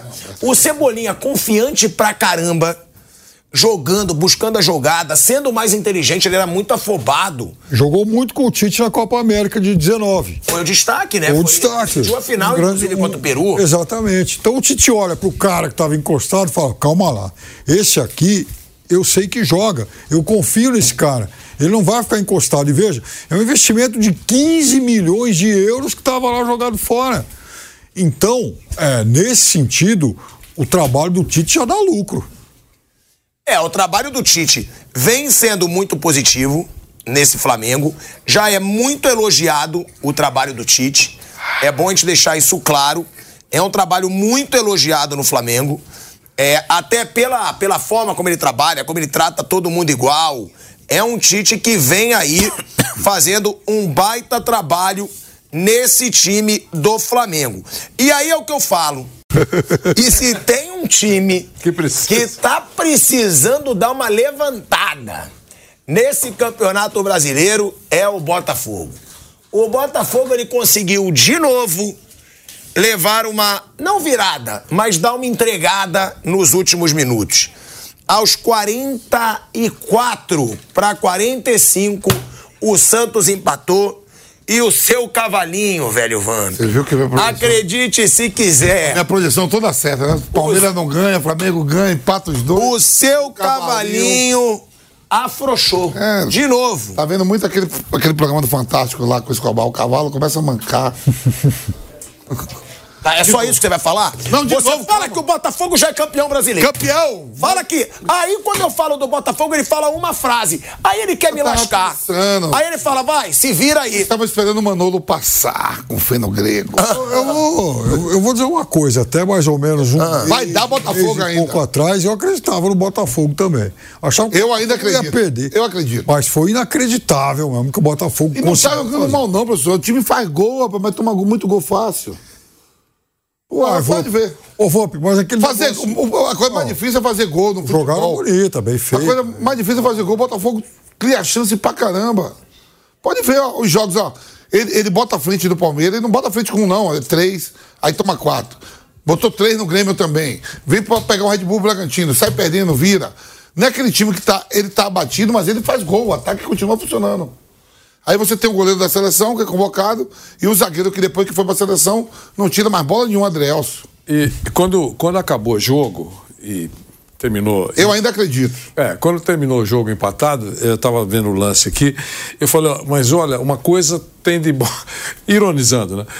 Bom, esse resultado. O Botafogo está conseguindo valorizar a importância dos psicólogos, dos terapeutas, dos psiqui- psiquiatras. Né? É, é, é porque é impressionante porque é, o que está acontecendo com, com o Botafogo. Dizer, está levando o, o torcedor do Botafogo para terapia mesmo. Porque, é, é, e ontem à noite eu falei: olha, agora, é, além de procurar todos esses profissionais que são importantes, como todo mundo sabe, agora precisa fazer uma infusão, me ensinou a, a, a, Que bonito. a- a- é, a, a- mãe do, do Fábio Piperno, que veio de- Dona Isaura. para Dona Isaura para fazer uma comidinha gostosa para ele. E olha, meu filho, você ficar calmo. Infusão de lavanda para você dormir em paz. Porque eh, precisou fazer isso o torcedor do Botafogo. Foi um negócio assim, é um negócio incrível que tem acontecido com o Botafogo. E depois de tantos tropeços, ainda está na briga. Olha, olha o que. Não, mas é lógico. Ele tinha 15 É isso que eu tô pontos de vantagem, ele Olha, conseguiu perder 15 É pontos. impressionante. E ainda está vivo. E ontem poderia ter assumido a liderança Poderia de ter novo. assumido a Não, liderança. não, Palmeiras. Aonde? Ah, é, se o Botafogo. É, lógico, tá maluco? Eu tô falando sério. Verdade. Sabe como é que você tá participando? Eu falei sexta-feira, digo, ó, Palmeiras empata, Flamengo ganha, fica pa- Palmeiras é, e Flamengo falou, com isso ele falou. o mesmo número de pontos, o Botafogo bota um é ponto isso. nisso aí. Isso, isso você dizer, falou. Tanta coisa e está vivo ainda. Quer dizer, então, eh, essa, essa possibilidade abraçada pelo Vampeta, ela não pode ser jogada do alto do Cristo Redentor. Tem que esperar. Claro que a fase é assustadora, né? A gente não sabe o que vai acontecer na próxima rodada, o que é muito legal para o campeonato. quando o time tá ruim, muito ruim, é, a primeira dificuldade é logo no ataque. O Botafogo, ele tem um ataque produtivo, ele faz gol todo jogo. Todo jogo ele faz gol. Ele bota à frente. Ah. O único jogo que ele não botou à frente foi o Red Bull Bragantino. Aí ele empata e vira e toma um gol em 50. É. A derrota pro Palmeiras e pro Grêmio e o próprio empate de ontem, ele tá sempre na frente. Quando terminou o primeiro tempo do jogo do Palmeiras, o Piperno eh, estava comentando o jogo, eu estava fazendo o intervalo. Eu falei assim: Piperno, eh, eh, eu queria ouvi-lo. O primeiro tempo, o poder de fogo do Palmeiras foi zero, foi quase nenhum. E aí o Piperno respondeu, acho que ele falou, é um chute só no finalzinho, ou dois chutes. Eu não lembro. 45 do primeiro É, tempo. mas praticamente foi vento. nenhum. Foi. Quer dizer, É é impensável que o, o Palmeiras né, tenha um poder de fogo num tempo inteiro, num jogo importante, praticamente inexistente. Não é verdade? É isso. E ontem, o jogo 1x0, ele poderia ter feito o segundo. O Bruno Prado comentando o jogo com o Nilson César, não disso transmitindo. O Bruno falava: ó, o Botafogo só, só, só empata ou perde por conta dele, porque o Santos não tá fazendo nada, nada no jogo. Aí o Soteldo cruza e na hora que botou o zagueiro pra fechar. O Thiago Agora. Bota. Ô, Vamp, o futebol, esse campeonato é um negócio tão maluco que o time do Santos, que é ruim, nessa reta final ele ganhou fora do Palmeiras, Tirou ponto do Flamengo e Botafogo. e, o Botafogo, e agora empata com o Botafogo E, e, e É. empatou com o campeão da Copa do Brasil em casa, o São Sim, Paulo. exatamente. Depois do 7x1, eu acho que o Santos não perdeu mais jogo nenhum. Pois é. Empates e vitória. Quer dizer, alguém. Perdão, se for tudo da lógica, se tudo der a lógica, não tem zebra, né? Então todo mundo vai ganhar na loteria. É aquilo que você falou assim, ó. Como vários times oscilou na competição, alguém aí vai dar uma derrapada aí nessa parada Lógico. aí. Alguém alguém ó. Aí dizer assim, ó. O jogo tá fácil contra a B C. Alguém vai dar uma derrapada. Agora, se o Textor já tava Hum. pagando mico, se o Textor já tava passando vergonha com aquele estudo que ele fez, que 21 pontos, ele estaria 21 pontos na frente do Palmeiras se não fosse pela arbitragem. Como é que é o nome do estudo? Quero que você fale. Você fala inglês ou traduz em Não, fala em português? inglês. Não, você vai lá. Fala em inglês. Good game. Good game. Aê, Bom jogo. Você é foda, eu te falo. Good game, professor. Bom jogo. É isso. É, pra vocês aí que estão na rádio, YouTube, good game, bom jogo. É isso. O Textor fez esse estudo. Aí? Aí, adivinha o que, que ele faz agora? O quê? Parece, eu tô vendo aqui numa o página. tomou um nabo ontem e continua lá na lanterna, viu? Tô vendo numa página aqui de Botafogo que o Tairo Arruda, CEO do Botafogo, confirmou que a diretoria fará uma denúncia formal com o intuito de investigar a arbitragem do Brasileirão. Aí, a, aspa, quando ele, o Textor, trouxe o relatório de todas essas partidas, entendemos que há um desbalanceamento dos erros. Talvez um viés a favor do Palmeiras. Quando você analisa os erros ponto a ponto, talvez não se enxergue isso. Mas se olhar o contexto, consegue entender que todas as vezes o favorecimento é de um lado e os erros são do outro. A arbitragem brasileira é bastante contestada, mas será que é igual para todos? Estamos percebendo que há um viés. Vamos acionar o Ministério Público em breve para poder fazer uma denúncia formal e deixar as investigações a cargo do Ministério Público Federal. Isso é um início para que o Ministério Público entenda que há um problema na arbitragem brasileiro, brasileira e leve isso adiante. Em relação à Federação de Futebol do Rio de Janeiro, eu louvo a iniciativa que o Rubinho, presidente, fez. Ele adorou o relatório da empresa, ela analisa lance por lance e dá o veredito se foi a marcação correta ou não. Ele pediu o contato e está fazendo isso para que o Campeonato Carioca seja pioneiro nesses relatórios, que tenha lisura que tenha melhora na arbitragem. É a maior empresa do mundo em relação à análise de arbitragem. Eles prestam serviços para ligas e para a Polícia Europeia. É uma empresa totalmente independente no que faz. Quando o Textor contratou essa empresa, foi no sentido de tirar o Botafogo, analisar a própria partida. Olha aí, Ministério Público Federal eu até acho bom acho. questionar a arbitragem brasileira. Não, eu, e, se... Mas, pô, é, tá forçando a barra o Botafogo para justificar esse é, fracasso. É aquele negócio que já o estrago do Botafogo já fez lá. Se ele for campeão, foi, vai ser campeão no bico do corvo. Mas é importante levar, levantar o troféu. O que eu quero dizer é o seguinte: se ele vai, está dizendo aí que vai entregar para o Ministério Público. Se tiver é, é, indícios importantes na documentação, o Ministério Público pode levar o assunto para frente. Se for só cascata, certo? Arquive-se. É assim que funciona. Eu, eu, não posso desconsiderar, não sei o que eles levantaram.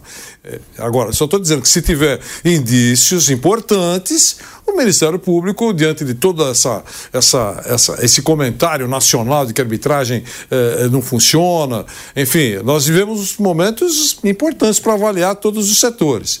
Aí vai tocar para frente. Eu insisto, se não tiver nada, se for só texto vazio, nota vazia, protocolar, coisa que não altera nada, é só para jogar para arquibancada, o Ministério Público vai, arquive-se até logo, procure uh, o senhor Francisco na Piazza San Pietro, em Roma. É isso. Eu, eu fico quando eu ouço isso aí, eu fico sempre me lembrando do pênalti que o Tiquinho Soares perdeu contra o é, não, então, Três pontos a mais Botafogo e três a menos Palmeiras. 37 do segundo tempo. 37 do segundo tempo, o jogo 3 a 1 É. Então, agora, o técnico... E o pênalti foi duvidoso. Pois é, e foi marcado, o jogador do Botafogo foi lá e errou. Então o Botafogo teria três a mais se ele faz o Palmeiras três a menos. Agora, o Texor anda em má fase, porque eu estava olhando de novo o campeonato francês aqui e o Lyon perdeu, Perdeu outra vez em Pois é. casa.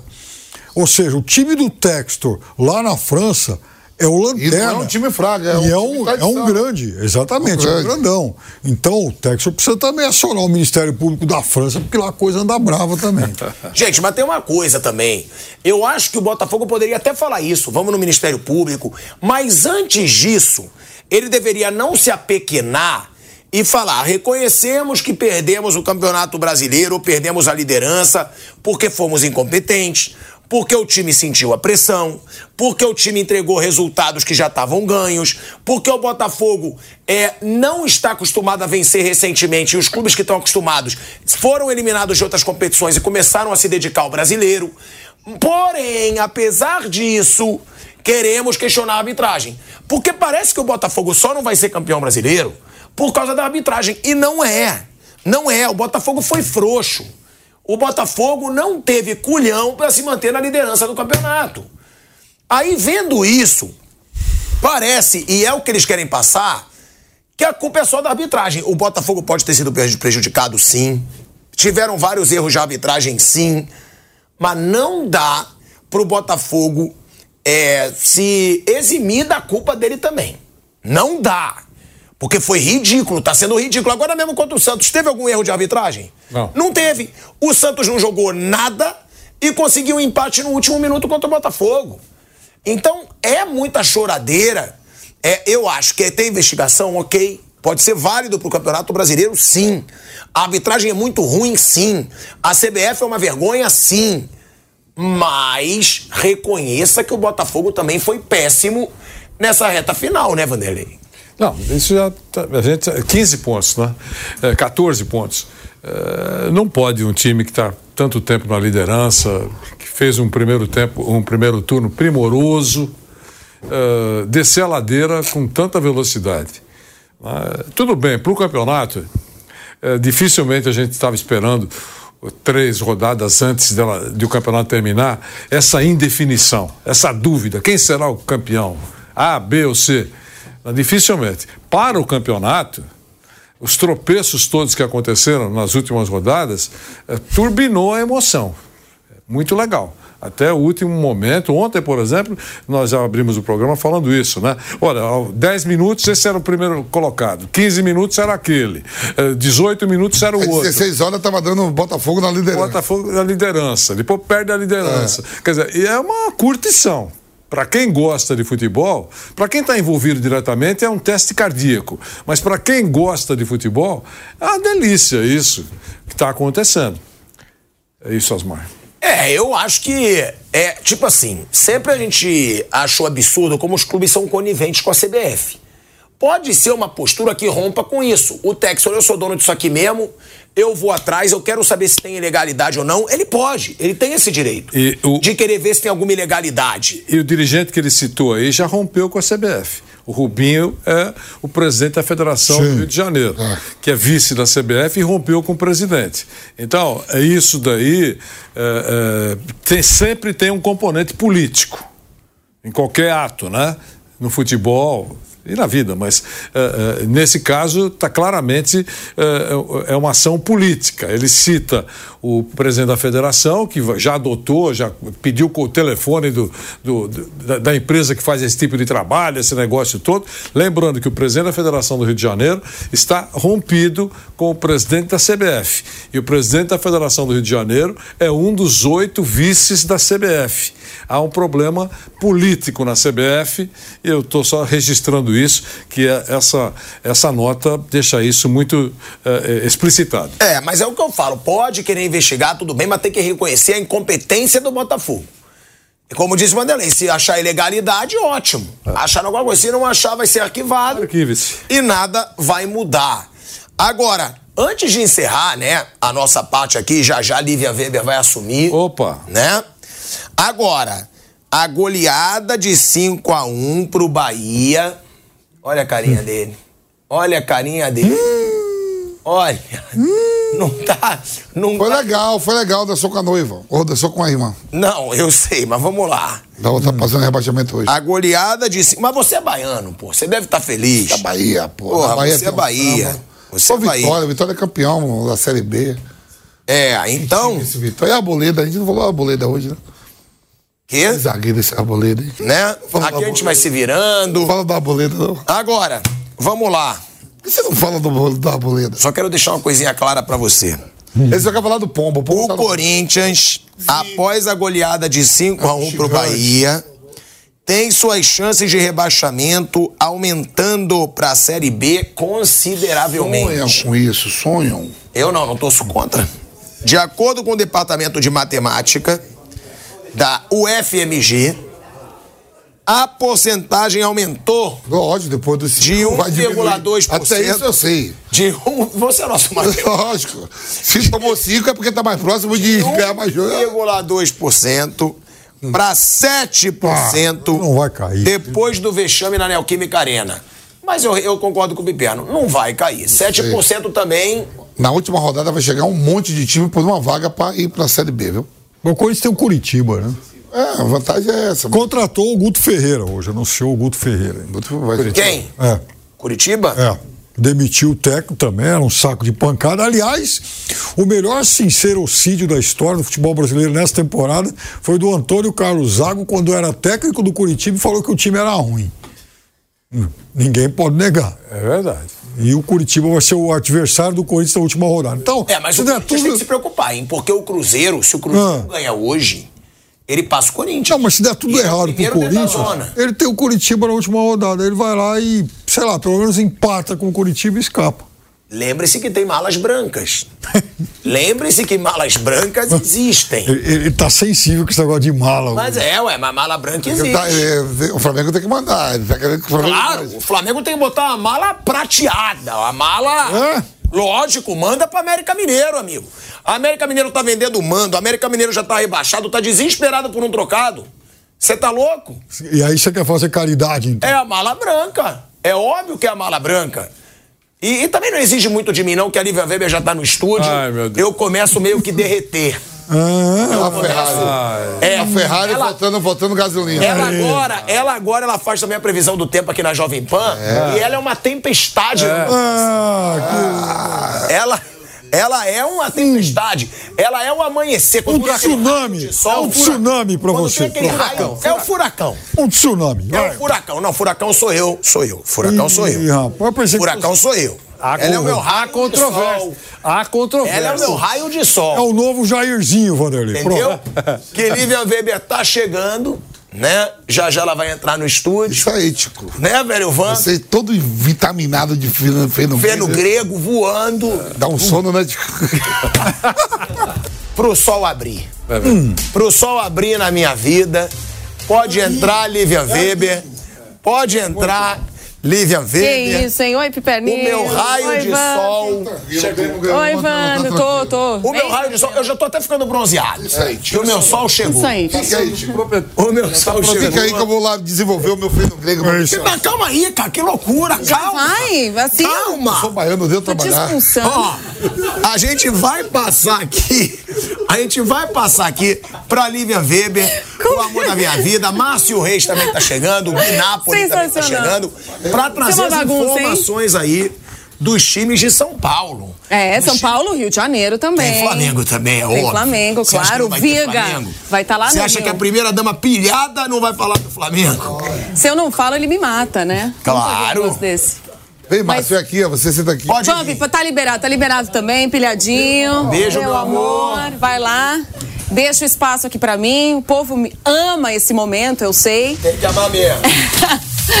Mas é isso aí, agora meia hora de informação pra vocês, boletim de todos os clubes pra vocês saberem tudo o que acontece no futebol brasileiro, principalmente Rio e São Paulo. Pra começar, então, eu vou chamar o boletim do Giovanni Chacon, que vai trazer todas as informações do São Paulo. Fala aí, Chacon.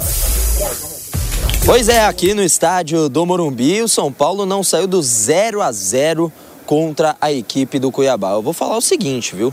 Se tem alguém que tinha problema de insônia presente por aqui, não tem mais, porque ó, tirou um bom cochilo, não teve quase nada de ação ofensiva das duas partes. São Paulo até foi superior na questão posse de bola, jogadas trabalhadas, mas sem muita efetividade. Isso que vem incomodando muito o torcedor são paulino, principalmente nessa reta final do Campeonato Brasileiro. Faltam três jogos depois desse. São Paulo podia vencer para ficar ainda mais tranquilo. Eliminaram as chances já de vez de queda?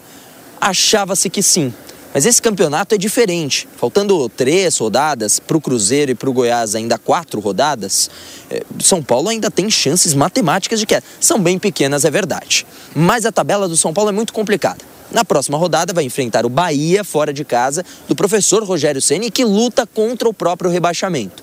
Um duelo direto. Se o São Paulo conseguir vencer, vai dar uma boa respirada contra a queda. Depois, dois jogos muito complicados. Contra o Atlético Mineiro, que pode estar até lá brigando pelo título do Campeonato Brasileiro na última rodada aqui no estádio do Morumbi contra o Flamengo. Esse sim, a probabilidade é altíssima que ainda esteja lutando pelo título. São jogos difíceis. E o técnico Dorival Júnior falou sobre essa sequência pesada depois da partida contra o Cuiabá. Eu acho que nós teremos aí três jogos é, é, que tentaremos fazer o nosso melhor, independe do que possa acontecer. Uh, o São Paulo tem pura obrigação de, de, de, de tratar esses três jogos da, da, da, forma como vem fazendo ao longo da competição, buscando o melhor resultado possível, se doando, se deixando tudo dentro de campo. O que aconteça. É, é infelizmente vai ser vai ser aí é, a favor de alguns é, de repente contrário a outros mas nós temos que fazer a nossa parte nós nós somos profissionais e acima de tudo é, temos caráter para que enfrentemos toda e qualquer situação sem que pensemos naquilo que esteja acontecendo no entorno. Tá aí o técnico Dorival Júnior que também falou sobre atletas da base. Contra o Cuiabá, escalou no banco de reservas, é verdade, mas os três entraram durante a partida: David, Rai Ramos e também Erisson. Três jogadores que são quase que descartados para a temporada 2024. Por quê? Escolher por eles e não por jovens da base para dar rodagem e preparar para o ano que vem. Jo os jovens nós tínhamos uma decisão, nós não podemos esquecer disso. É, e nós temos apenas dois inscritos de todos aqueles que já trabalharam com a gente. Por quê? Porque quando nós chegamos aqui, lá atrás, eu conhecia a maioria de jogadores. Nós inscrevemos muito mais alguns jogadores do sub-20 do que propriamente do 17, o que seria um fato natural. É, nós temos apenas dois de todos aqueles cinco que fizeram parte da primeira, do primeiro grupo que esteve com a gente. Aos poucos nós estamos avaliando cada um deles, mas com relação à definição de um nome ou outro, tudo isso vai acontecer após a competição, após o Campeonato Brasileiro. Até então, é, é, todos eles são importantes e, e estão fazendo parte do nosso grupo. Tá aí o técnico Dorival Júnior falando então após essa partida, mais uma partida sem vitória. Até tem uma justificativa foi o confronto contra o segundo melhor visitante do Campeonato Brasileiro, Cuiabá. E o São Paulo, o segundo melhor mandante. Nisso, fica literalmente no 0 a 0 aqui no Morumbi. Um abraço, pessoal.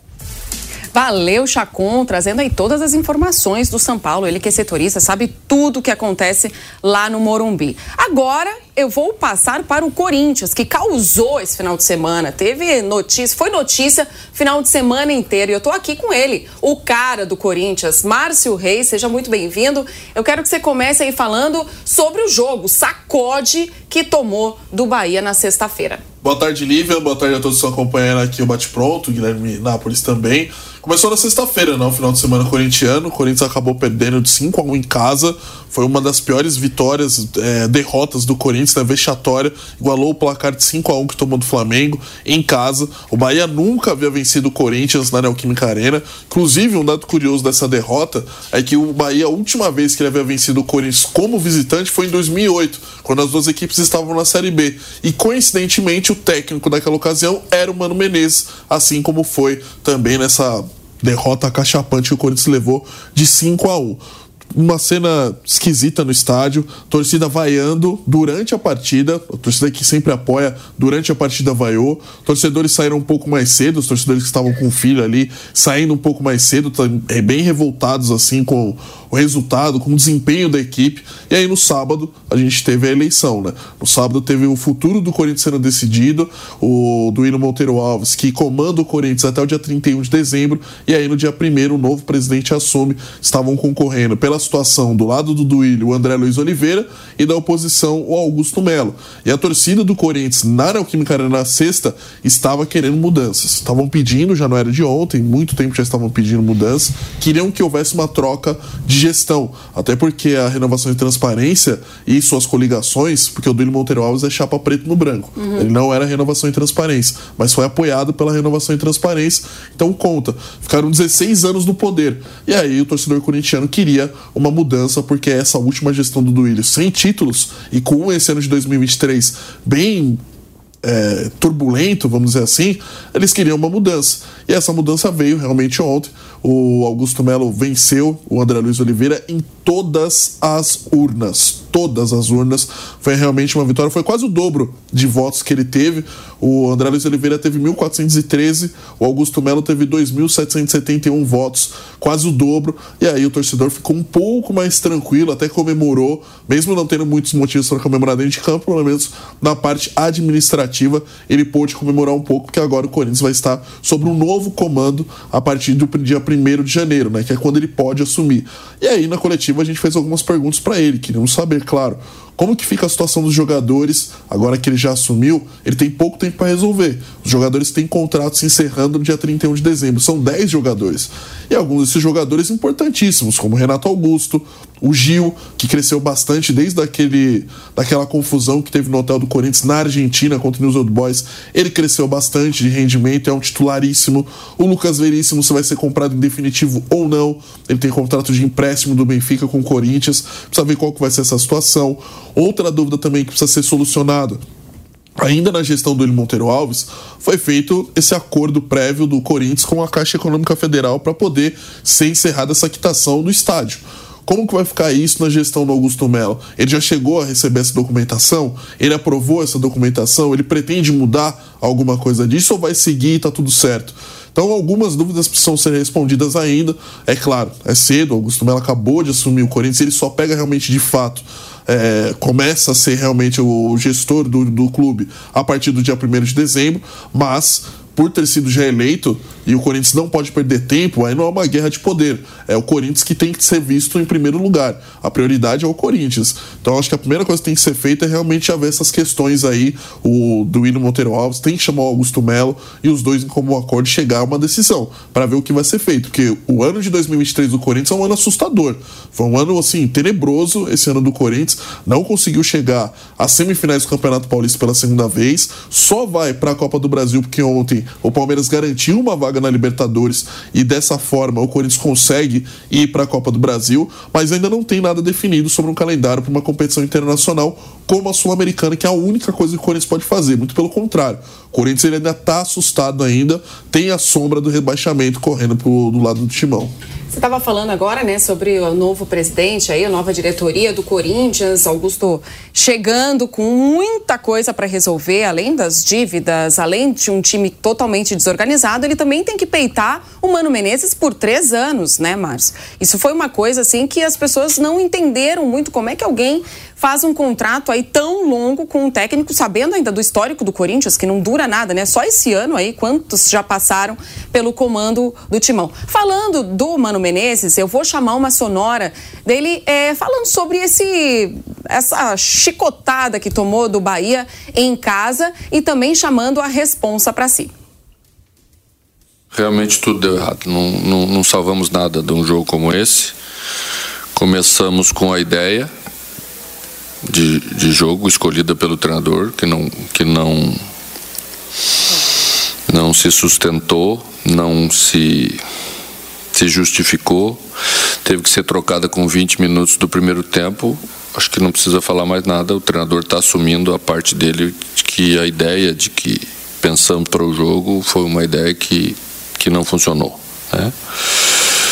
Então temos que pedir desculpa mesmo. Nunca passei por isso, acho, numa vitória dentro da minha casa, como, como mandante, né? como treinador. É, foi, muito, foi muito doloroso para a gente, é, mas nunca tivemos em condição de, de entregar algo melhor no jogo.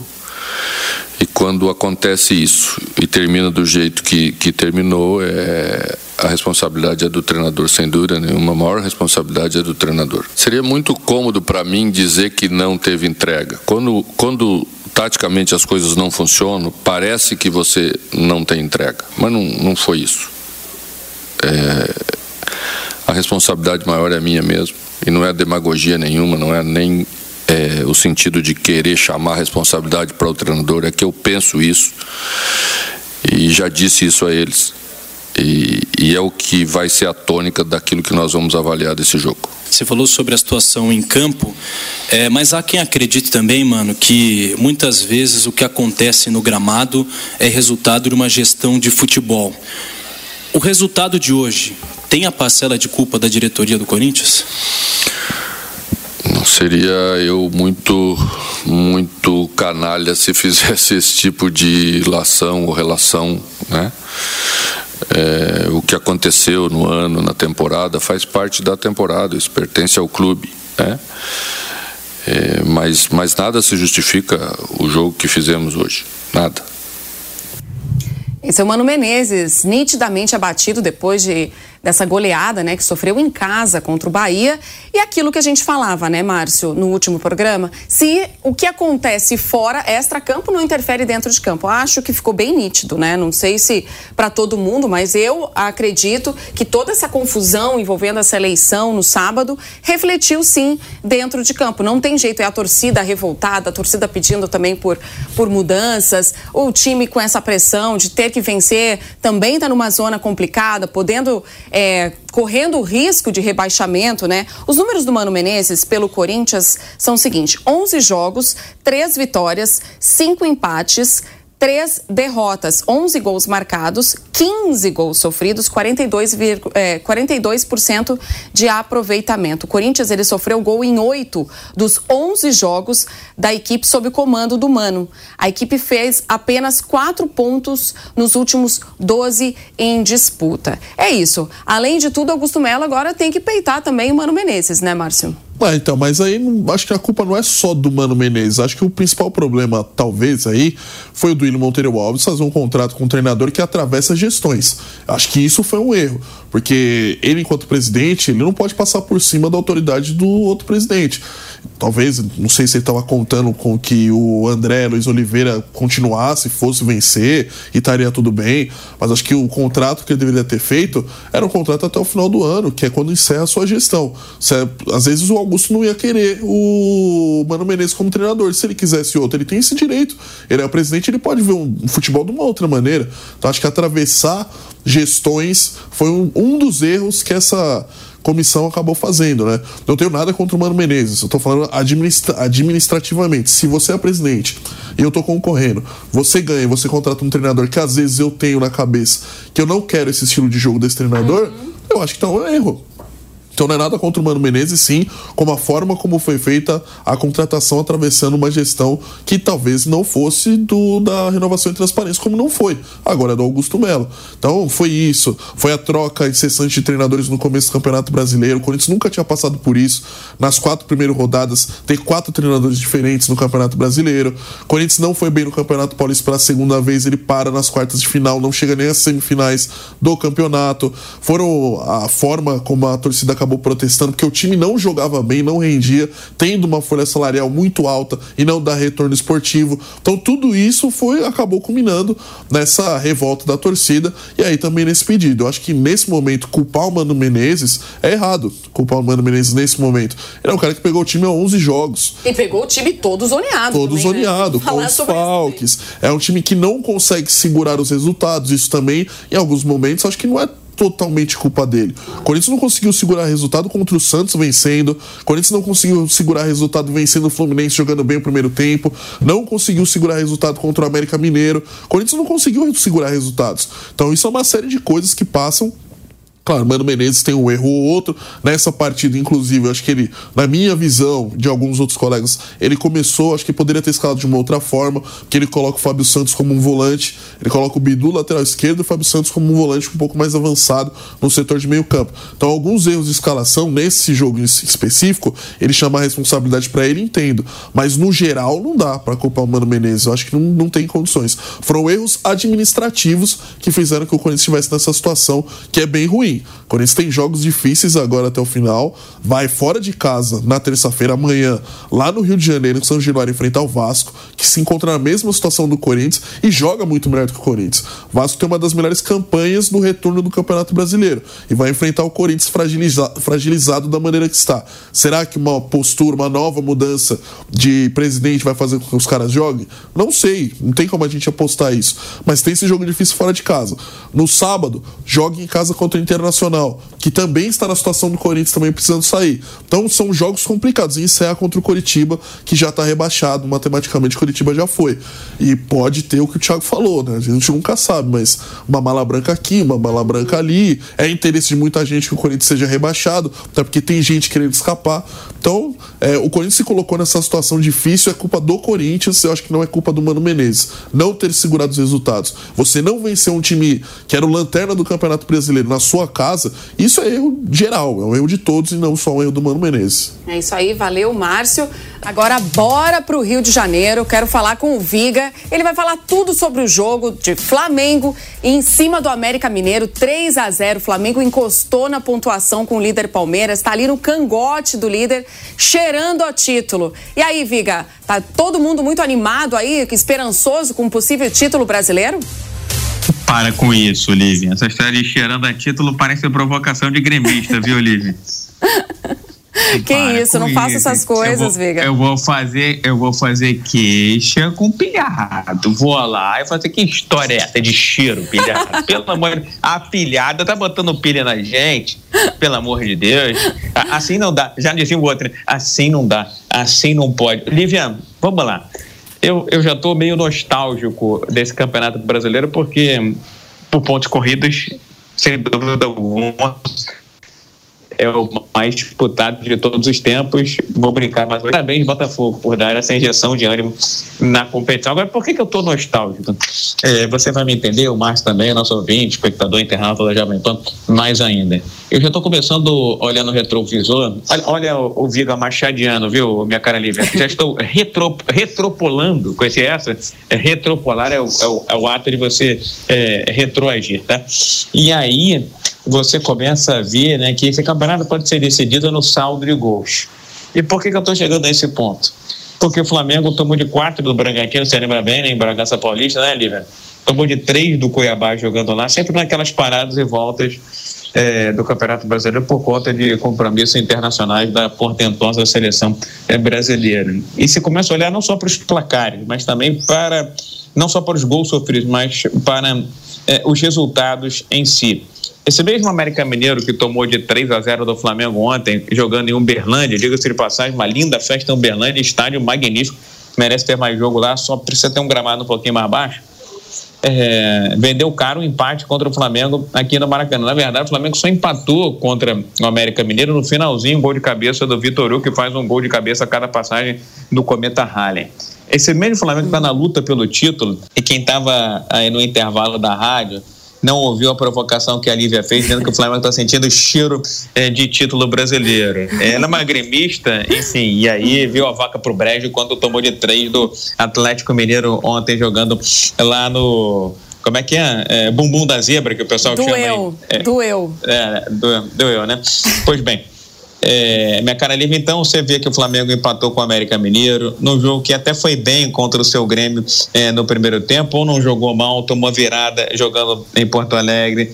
Perdeu também para o Santos, que estava lutando pela sobrevivência. Se o Flamengo tivesse empatado com o Santos lá em, em Brasília, na capital federal, hoje seria o líder é, sem discussões do Campeonato Brasileiro. Então, essa história de que é, o campeonato é muito longo, você pode deixar ponto, depois você recupera, não é bem assim, não. Olha, Lívia, eu vou ser muito claro, muito franco. Eu não imaginava que o Flamengo chegaria a essa etapa do Campeonato Brasileiro nessa condição. Achava que é, a situação já estava muito desenhada, estava é, muito direcionada para que o Botafogo fosse o campeão. Mas eu quis o Botafogo, como eu disse agora há pouco, né?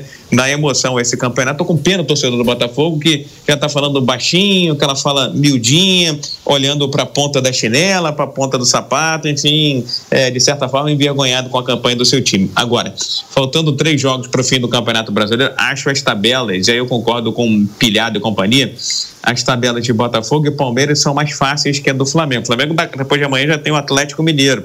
Depois pega o Cuiabá aqui no Rio de Janeiro e fecha jogando contra o São Paulo. Agora, você pega o Palmeiras, tem uma tabela relativamente fácil. América Mineiro, Fluminense, que não sei se vai endurecer, e na última rodada talvez seja o único jogo que o Palmeiras não possa perder ponto, que é contra o Cruzeiro, jogando em Belo Horizonte. E o Botafogo tem Curitiba, que é fácil, tem Internacional de Porto Alegre, e me fugiu o último adversário, é o Cruzeiro também, é de Belo Horizonte. Então, a tabela do Botafogo é mais fácil que a do Flamengo, mas é, tudo se tornou mais complicado, mais difícil para o Botafogo. Acho que quem está com a faca e o queijo na mão é o Palmeiras, podendo perder ponto na última rodada. E a gente não tem certeza do que vai ser o Flamengo nessa quarta-feira contra o Atlético Mineiro. Quem diria, é um dos maiores críticos do chileno, vou ter que dar a mão palmatória. Sem Eric Pulgar, o meio campo do Flamengo perde perde muito, viu, Lívia? Pois é, eu ia mesmo te perguntar sobre o Pulgar. Eu queria muito ouvir a sua opinião, porque hoje ele é um dos, se não o mais importante dentro da equipe aí do Tite, vem se destacando e sendo indispensável. O que, que você tem a falar? E eu quero saber também se vai pagar a apostinha, hein? Vou sim, estou esperando o Lampeta, que é o, é o nosso expert, especialista em nudez, chegar aqui no Rio de Janeiro para dar aquele clique no meu tibum desnudo na praia de Copacabana, mas exijo que o fotógrafo e o cinegrafista oficial seja o nosso campeão da nudez, o nosso querido Vampeta. O Pulgar vai fazer muita falta. É, quando entra o Thiago Maia, há um downgrade, né, uma queda de produção muito grande é, do Flamengo, visto como foi aquele primeiro tempo do jogo contra o Bragantino. Eu ousaria dizer, viu, minha cara de não sei se você concorda, se o Márcio concorda também, estou aqui aberto a indicações, mas acho que o Bruno Henrique jogando pela direita, ele fica meio torto, como foi ontem contra o América Mineiro. Então, o que que esse Hellis Mortal vai sugerir? Né? Como diria o ex-técnico da seleção brasileira, Dum, qual é a minha sugerência? Ele, do auge é, do vernáculo brasileiro, eu gostava muito de usar a sugerência, que é uma palavra que vem de origem espanhola. Eu acho que o Flamengo tinha que jogar com dois homens na contenção para pegar o Atlético Mineiro, que está embalado, melhor campanha do segundo turno. Que homens são esses? Já que não tem o Eric Pulgar, joga com o Thiago Maia mais um, quem sabe o Alan, quem sabe o Vitor Hugo, solta um pouquinho o Arrascaeta eh, na armação do time, joga com o Gerson aberto lá pela direita, o Cebolinho aberto pela esquerda e como referência o Pedro. Eu, eu jamais pensei que ia dizer isso, que ia sentir falta do Pulgar e que defenderia um banco de reserva para Bruno Henrique, mas para encarar esse Atlético Mineiro, vejo essa com a melhor formação. O Flamengo povoando um pouco mais o setor no meio de campo para que possa ter chance diante de Hulk e os demais super-heróis do Galo, viu, minha cara Lívia? Ô Viga, aproveitando que você está aí com a gente, também finalizando aqui a participação, eu quero saber também sobre o jogo de quarta-feira, né? Um jogo importantíssimo, confronto direto. Como é que tá? Como é que vai esse Flamengo? É isso, Lívia. É, você estará aqui? Parece que o, o, professor Pilhado vai estar presente. Eu não, é isso, eu não. Eu tenho que trabalhar aqui em São Paulo, no estúdio, mas, mas aí eu libero ele aí. Pode mas tem casamento, não pode esquecer também, né? Porque senão, olha, tá, assim, a, a, data tá chegando. Olivia, vamos lá. É, eu acho que o Flamengo vai muito animado, vai muito empolgado, empurrado pela sua torcida e sabedor que esse pode ser é, a tábua de salvação da temporada de 2023 que parecia perdida. É, essa esperança que você chamou de cheirinho, em tom provocativo, ela é, reacendeu. Ela recru... Olha o Machadiano, recrudesceu é demais é, esse novamente né?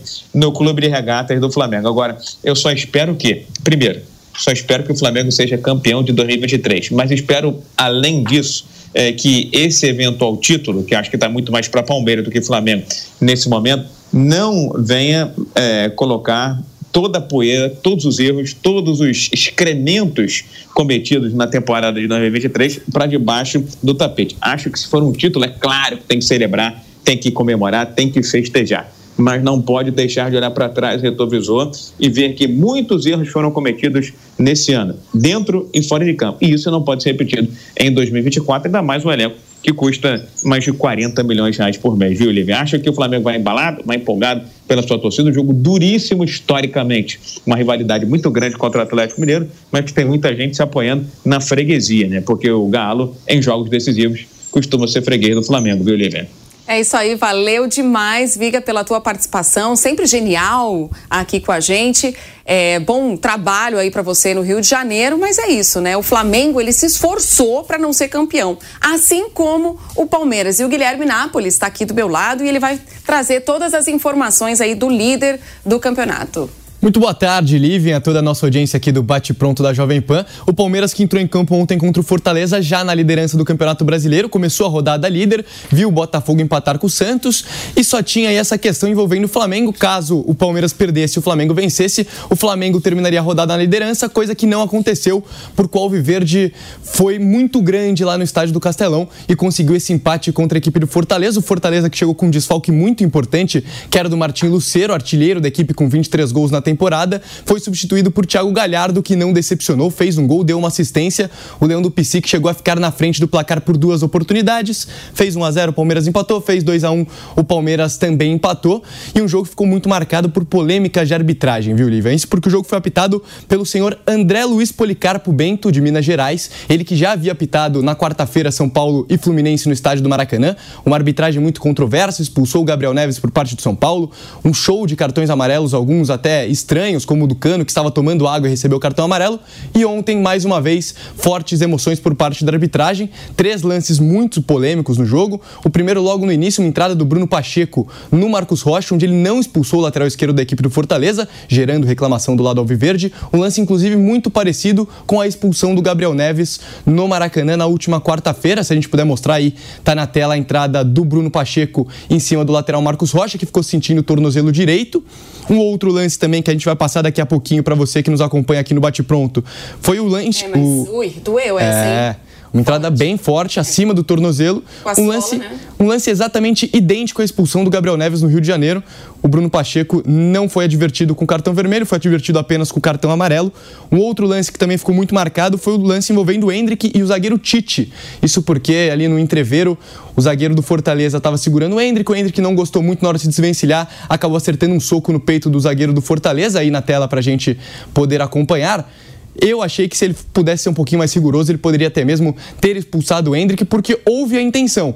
O Tite, lógico, faz aquela cena, finge que foi no rosto, mas a verdade é que foi no peito. Mas na minha Se visão. ele não tivesse é, ensaiado tanto a cena, É, exatamente. Talvez o VAR poderia ter chamado para uma revisão e ter expulsado o atacante do Palmeiras, que já teve um lance polêmico envolvendo aí o camisa 9 Alviverde no jogo contra o Atlético Paranaense. Outro lance também que ficou muito marcado foi a expulsão do Gustavo Gomes. Em um lance ali que tem que ser dito, dar os méritos ao João Ricardo. Inclusive, o primeiro gol do Fortaleza sai de uma jogada rápida do goleiro João Ricardo. O lance da expulsão do, do Gustavo Gomes também. Então, aí o goleiro do Fortaleza muito ativo também na parte ofensiva. O Gustavo Gomes acaba fazendo uma falta no último lance. Era uma chance clara de gol. E por isso, o camisa 15, capitão Alviverde, acabou sendo expulso do duelo e desfalca o Palmeiras na próxima partida. foi justo, né? Foi justo, foi justo. Não tem o que falar, né? Talvez o toque não tenha vindo por baixo, tenha vindo por cima, mas fato é que o Caleb, que marcou o segundo gol, ia sobrar cara a cara com o Everton. Era a chance aí do Fortaleza de marcar mais uma vez. O Fortaleza que teve a chance de fechar o jogo, um lance envolvendo o Zé Wellison numa atrapalhada do Mike. Depois ficaram Zé Wellison, Guilherme e Thiago Galhardo trocando bola ali na frente do Everton. O Zé Wellison, camisa 17 da equipe do Fortaleza, sem goleiro, acabou chutando e aí o Mike salvou em cima da linha. Seria o gol de 3 a 1 para a equipe do Fortaleza, que mataria o confronto. O Leão do Piscina matou. O Zé Rafael foi lá e empatou o duelo. O Palmeiras que tem pela frente nesta próxima quarta-feira a equipe do América Mineiro, dentro de casa, no Allianz Parque. O Palmeiras que volta ao Allianz Parque após uma sequência de jogos jogando na Arena Barueri como mandante. E termina a sua participação no Campeonato Brasileiro contra a Fluminense dentro de casa, também no Allianz Parque, no sábado. E contra o Cruzeiro fora de casa na última rodada, minha cara Lívia. Não, o Palmeiras tem, acho que, os três últimos jogos mais tranquilos, né? Talvez, junto com o Botafogo aí nessa briga pelo título, tenha a sequência mais tranquila. O Palmeiras, que jogo contra o América Mineiro, terá alguns desfalques. Dudu, Gabriel Menino e Luan seguem lesionados. Gustavo Gomes, como a gente já bem trouxe, foi expulso também, desfalcará o Alviverde, que também não contará com o lateral direito Mike, camisa 12 Alviverde, que recebeu o terceiro cartão amarelo neste duelo contra o Fortaleza. E desfalco o Verdão não estará presente no Allianz Parque, pelo menos não dentro de campo, viu, Lívia? Pois é, e o Abel Ferreira, vai ou não vai, hein?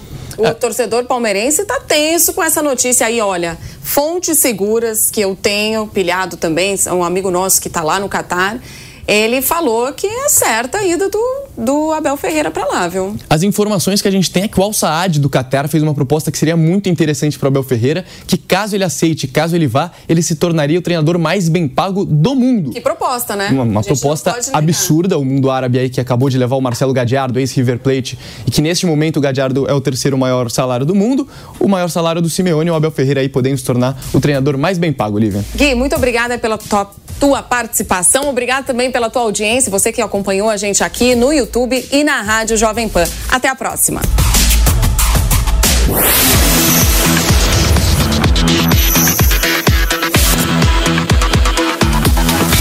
Bate pronto. Realização Jovem Pan News. Hey guys, it is Ryan. I'm not sure if you know this about me, but I'm a bit of a fun fanatic when I can. I like to work, but I like fun too. It's a thing. And now the truth is out there. I can tell you about my favorite place to have fun Chumba Casino. They have hundreds of social casino style games to choose from, with new games released each week. You can play for free anytime, anywhere and each day brings a new chance to collect daily bonuses. So join me in the fun. Sign up now at ChumbaCasino.com. No purchase necessary. VGW. Void were prohibited by law. See terms and conditions. 18 plus.